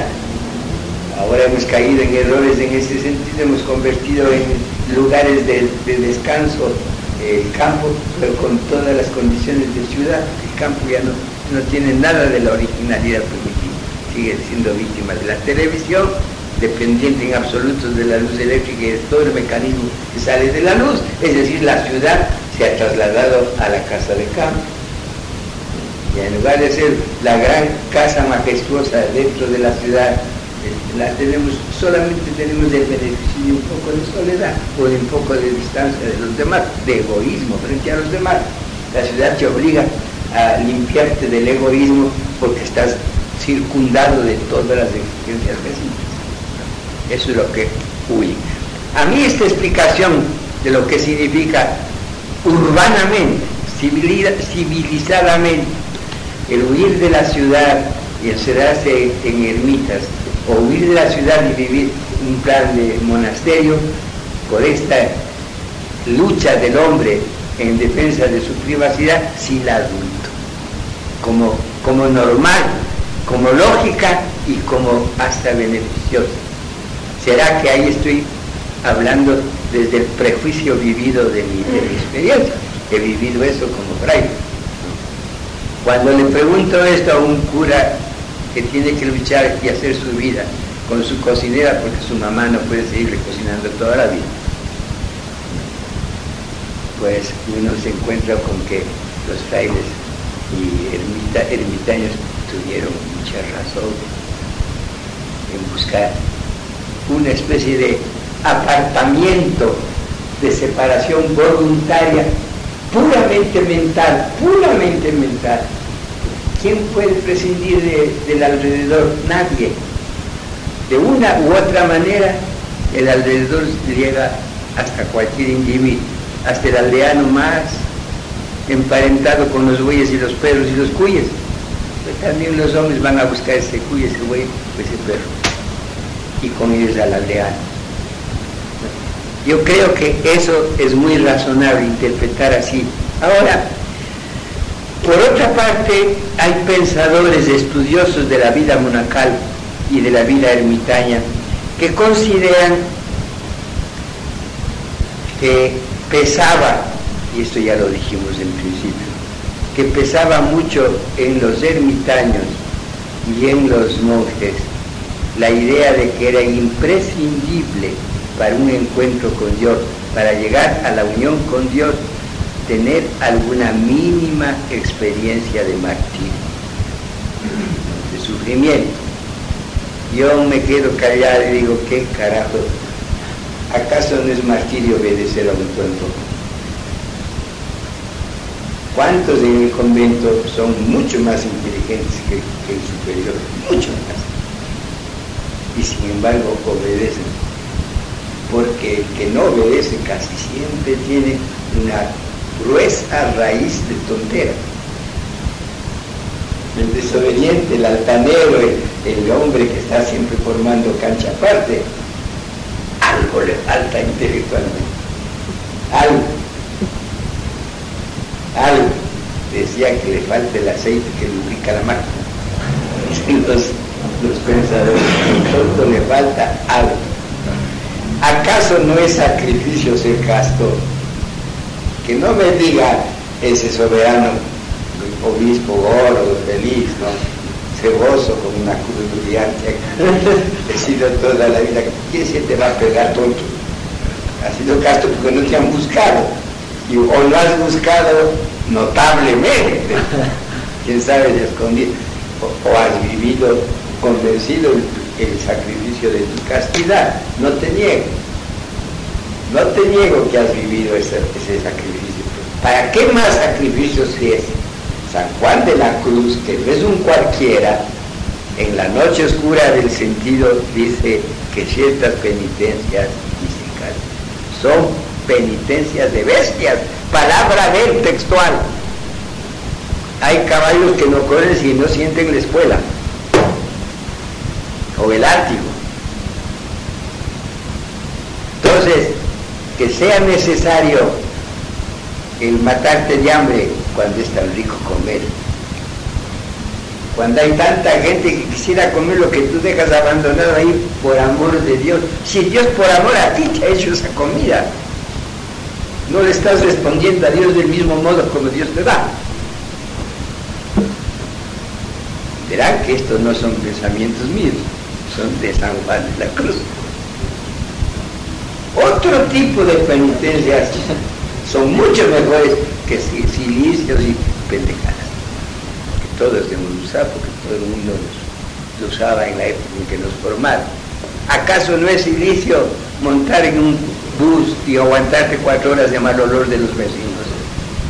Y aguantarte con discreción, porque vas las cuatro horas, pobre gente, ¿no? Y no te das cuenta que ellos también te están oliendo a ti, tu buen olor les huele mal a ellos. Me chocan los dolores. de mezcla, qué pureza. Ay, Dios mío. ¿Acaso no es penitencia ir agarrado de, una, de un hierro fue sucio, donde han dejado todos sus sudores y todo ahí? Horas de horas en un bus ahí, con todo el maltrato intencionado que te dan los choferes. ¿Acaso no es penitencia? Y tal, ¿acaso no es penitencia aguantar un profesor dos horas de clase seguidas? Tres. Entonces, ¿acaso hay muchas cosas de, de, de, exigencia, de sacrificio que impone la vida? No, señor. El, era un número grande de, de, personas que se dedicaban a vida, o eran numerosos los. Era muy grande. Si todavía bajando de, de, para bajar al Mar Negro, al, al, al, Mar Negro, hay un monasterio ruso que se conserva idéntico en, en, en las cuevas de mi monte, que, que, he vivido una noche, dormí también, me invitaron a dormir para hacer por frío y por, por, no sé, es inhóspito, es, el ambiente no es, no es claro. ¿no? ¿Y este no se enseñara ahí? No, no, yo, yo en el convento sí, y en la cartuja, que es eh, actualmente lo más duro que tiene la iglesia, y he pasado temporada. ¿Qué es la cartuja? Los cartujos no hablan nunca en su vida, viven cada fin de mí. ¿Y todavía existen? Sí, hay lugares, muchos monasterios en el mundo. En América, solo que en Colombia pero en Europa muchos. Bueno, pero digo, yo siento, uno siente el, la, el dolor, sacrificio de la soledad brutal, bárbara allí, tiene que aguantar por, los demás, ¿no? Pero que esto sea el, motivo único de la vida monástica. No, no. Eh, la vida monástica tiene que, y la vida de ermitaños tiene que otras argumentaciones u otras razones que no las puede sentir todo el mundo, sino el que está metido en ella. ¿Cuál es esa razón fundamental? La que más, eh, más justifica la, la vida de los ermitaños. Uno se pregunta por qué Juan Bautista se fue al desierto. Primer ermitaño del cristianismo. Y antes de Juan Bautista, ¿por qué Elías, también con acompañado de Eliseo, se marcharon al desierto? ¿Por qué pasó 40 días de hambre Elías? Hasta que compartió el pan y el aceite de la vida de Zarep y algo más creo que no solamente compartieron el pan yo creo que tuvieron su afecto los dos la Biblia no dice nada de eso no dice nada porque oculta, sino porque eso era para ellos lo más natural. No había tanta malicia o tanta restricción de comunicación como ahora tenemos. Al menos me doy el placer de pensar más, de sospechar de mi padre fundador San Elías. Hermanos, Abraham, Isaac, Elías, Eliseo, Juan Bautista, el mismo Adán originario, y no se diga Abraham, que tenía más hijos que estrellas del cielo y arenas del mar. No se agotó ese señor. ¿Por qué buscaban tanto el desierto? Todos ellos buscan el desierto. Y ahí entra algo muy, muy, muy lindo en el que San Atanasio, el primer gran padre que sale de las ermitas y el desierto.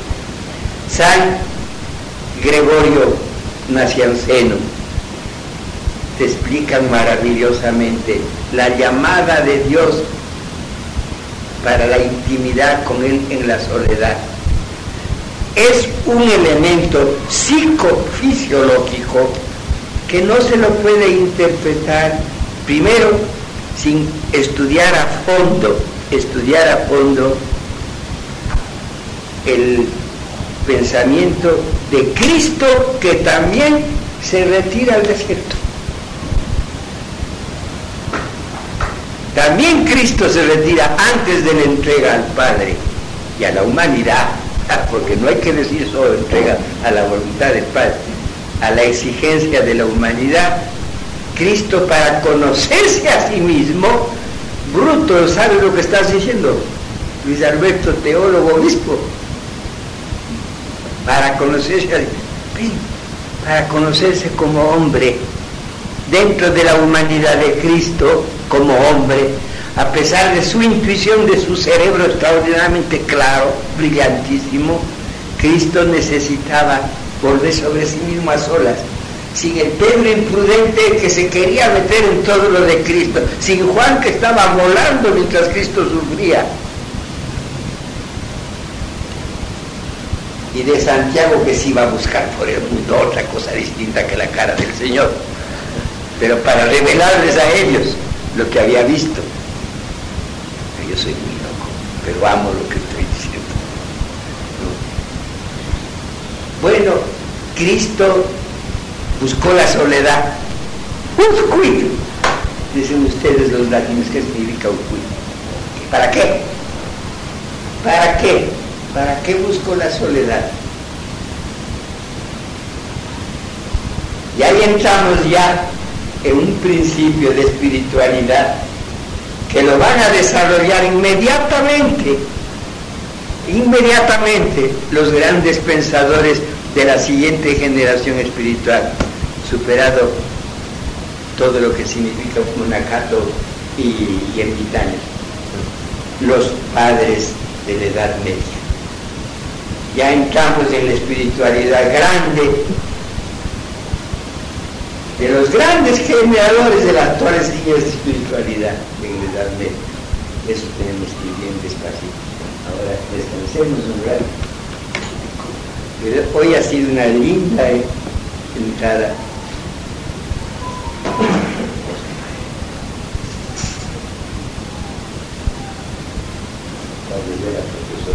Las órdenes religiosas que comienzan a cundir en el mundo con fuerza, las dos más antiguas fuera de los creativos que ya citaban, que eran curas seculares pero viviendo comunitariamente. Monseñor, en esta parte del, del, del monacato, ¿qué, qué, qué acción tienen las mujeres? ¿Qué papel? Había monasterios de mujeres, pero no, no, no tuvieron mucha presencia. Había monasterios y hay, lo hemos de ver después, hablando precisamente de la traducción femenina de las abadías benedictinas. Hemos de ver cómo asumen lo que les quedó de la experiencia de, los viejos, de los antiguos, de las antiguas monacas, monjas, monacas, quería hacerlo la, la verdadera pronunciación. Bueno, el, el, el, origen de, de, los monasterios de la Edad Media, más, más, hablemos más claramente. Me van a perdonar para comprender bien el sitio en el que nos vamos a colocar, el, es necesario que recordemos algo muy, muy fundamental. Si ustedes ven las construcciones de, imperiales de Roma, traducidas en templos, verán la fachada de las grandes columnas, el friso sobre los carteles de, flores, de distintas nervaturas de, las ramas de hierbas más notables de la época y el techo plano y termina la iglesia interior con un, sitio o un espacio un poco más alto en el que está la mesa de los ángeles, que después se ha convertido en el altar. Era la mesa en la que podía correr agua para la limpieza de, las simulaciones que hacían en lo pagano. El sitio sobre el que se ponía la mesa era el tabernáculo, se llamaba el tabernáculo, sobre él se colocaba la plancha de la mesa para los sacrificios, pero el tabernáculo soportaba esa plancha. Los sacrificios se hacían en honor del que estaba simbolizado. Decían enterrado, si era espíritu enterrado, era una contradicción, no hay como enterrar un espíritu, esa, era, esa es la arquitectura original del templo pagano. Inicialmente el templo pagano no tuvo techo, fue al aire libre, no tuvo techo, jamás. Eso lo podemos ver clarísimamente en el Yavirac de Quito, en el Pañocillo y en muchos otros lugares de la teología pagana, contradicción términos teología y pagana, culto de Dios y paganía, pero de, digo pagano étnicamente como razas no, no cristianas. Se ve clarísimamente como el culto y el templo, más que algo cerrado, era algo simbólico que en su oclusión, en su cerrazón, simbolizaba la presencia de un misterio entre Dios misterio que vive entre nosotros. Dios en el arca. ¿no? transportado Dios, los judíos iban transportándole a Dios en el arca y se quejaban de no tener un arca más digna. Dios merecía un arca más digna, Dios llevado por los hombres. Es precioso, pero ya hemos superado ese tiempo y es la teología entramos en la nuestra. Desde la construcción del templo, de las columnas frontales y del techo plano, los arquitectos religiosos inmediatos de la Edad Media comenzaron a buscar la bóveda. Y a través del techo plano, que es lo esencial en las grandes basílicas, que era Laterano y San Juan de Letrán, quedan así. Las otras dos basílicas, San Pedro y San Pablo. Ah, San Pablo también es basílica, San Pedro ya es la bóveda. La bóveda es el encuentro de dos seres llegando, buscándole a Dios. Se encuentran en un momento dado y marcan la curva. Dios regresa al hombre. Por el mismo camino que el hombre le busca, Dios regresa al hombre. Ese es el origen arquitectónico el origen teológico que inspira la forma de la bóveda. Bien. La bóveda, por otro lado, es la que más revela la contextura primitiva de la cueva. Eso es obvio, la cueva tiene bóveda, eso es esencial. Por otro lado, la catacumba era una excavación dentro del bloque, no, pero las catacumbas tenían todas, tenían un sitio de origen y nunca terminaban en la oquedad. todas las catacumbas tienen una salida distinta que la entrada, diferente.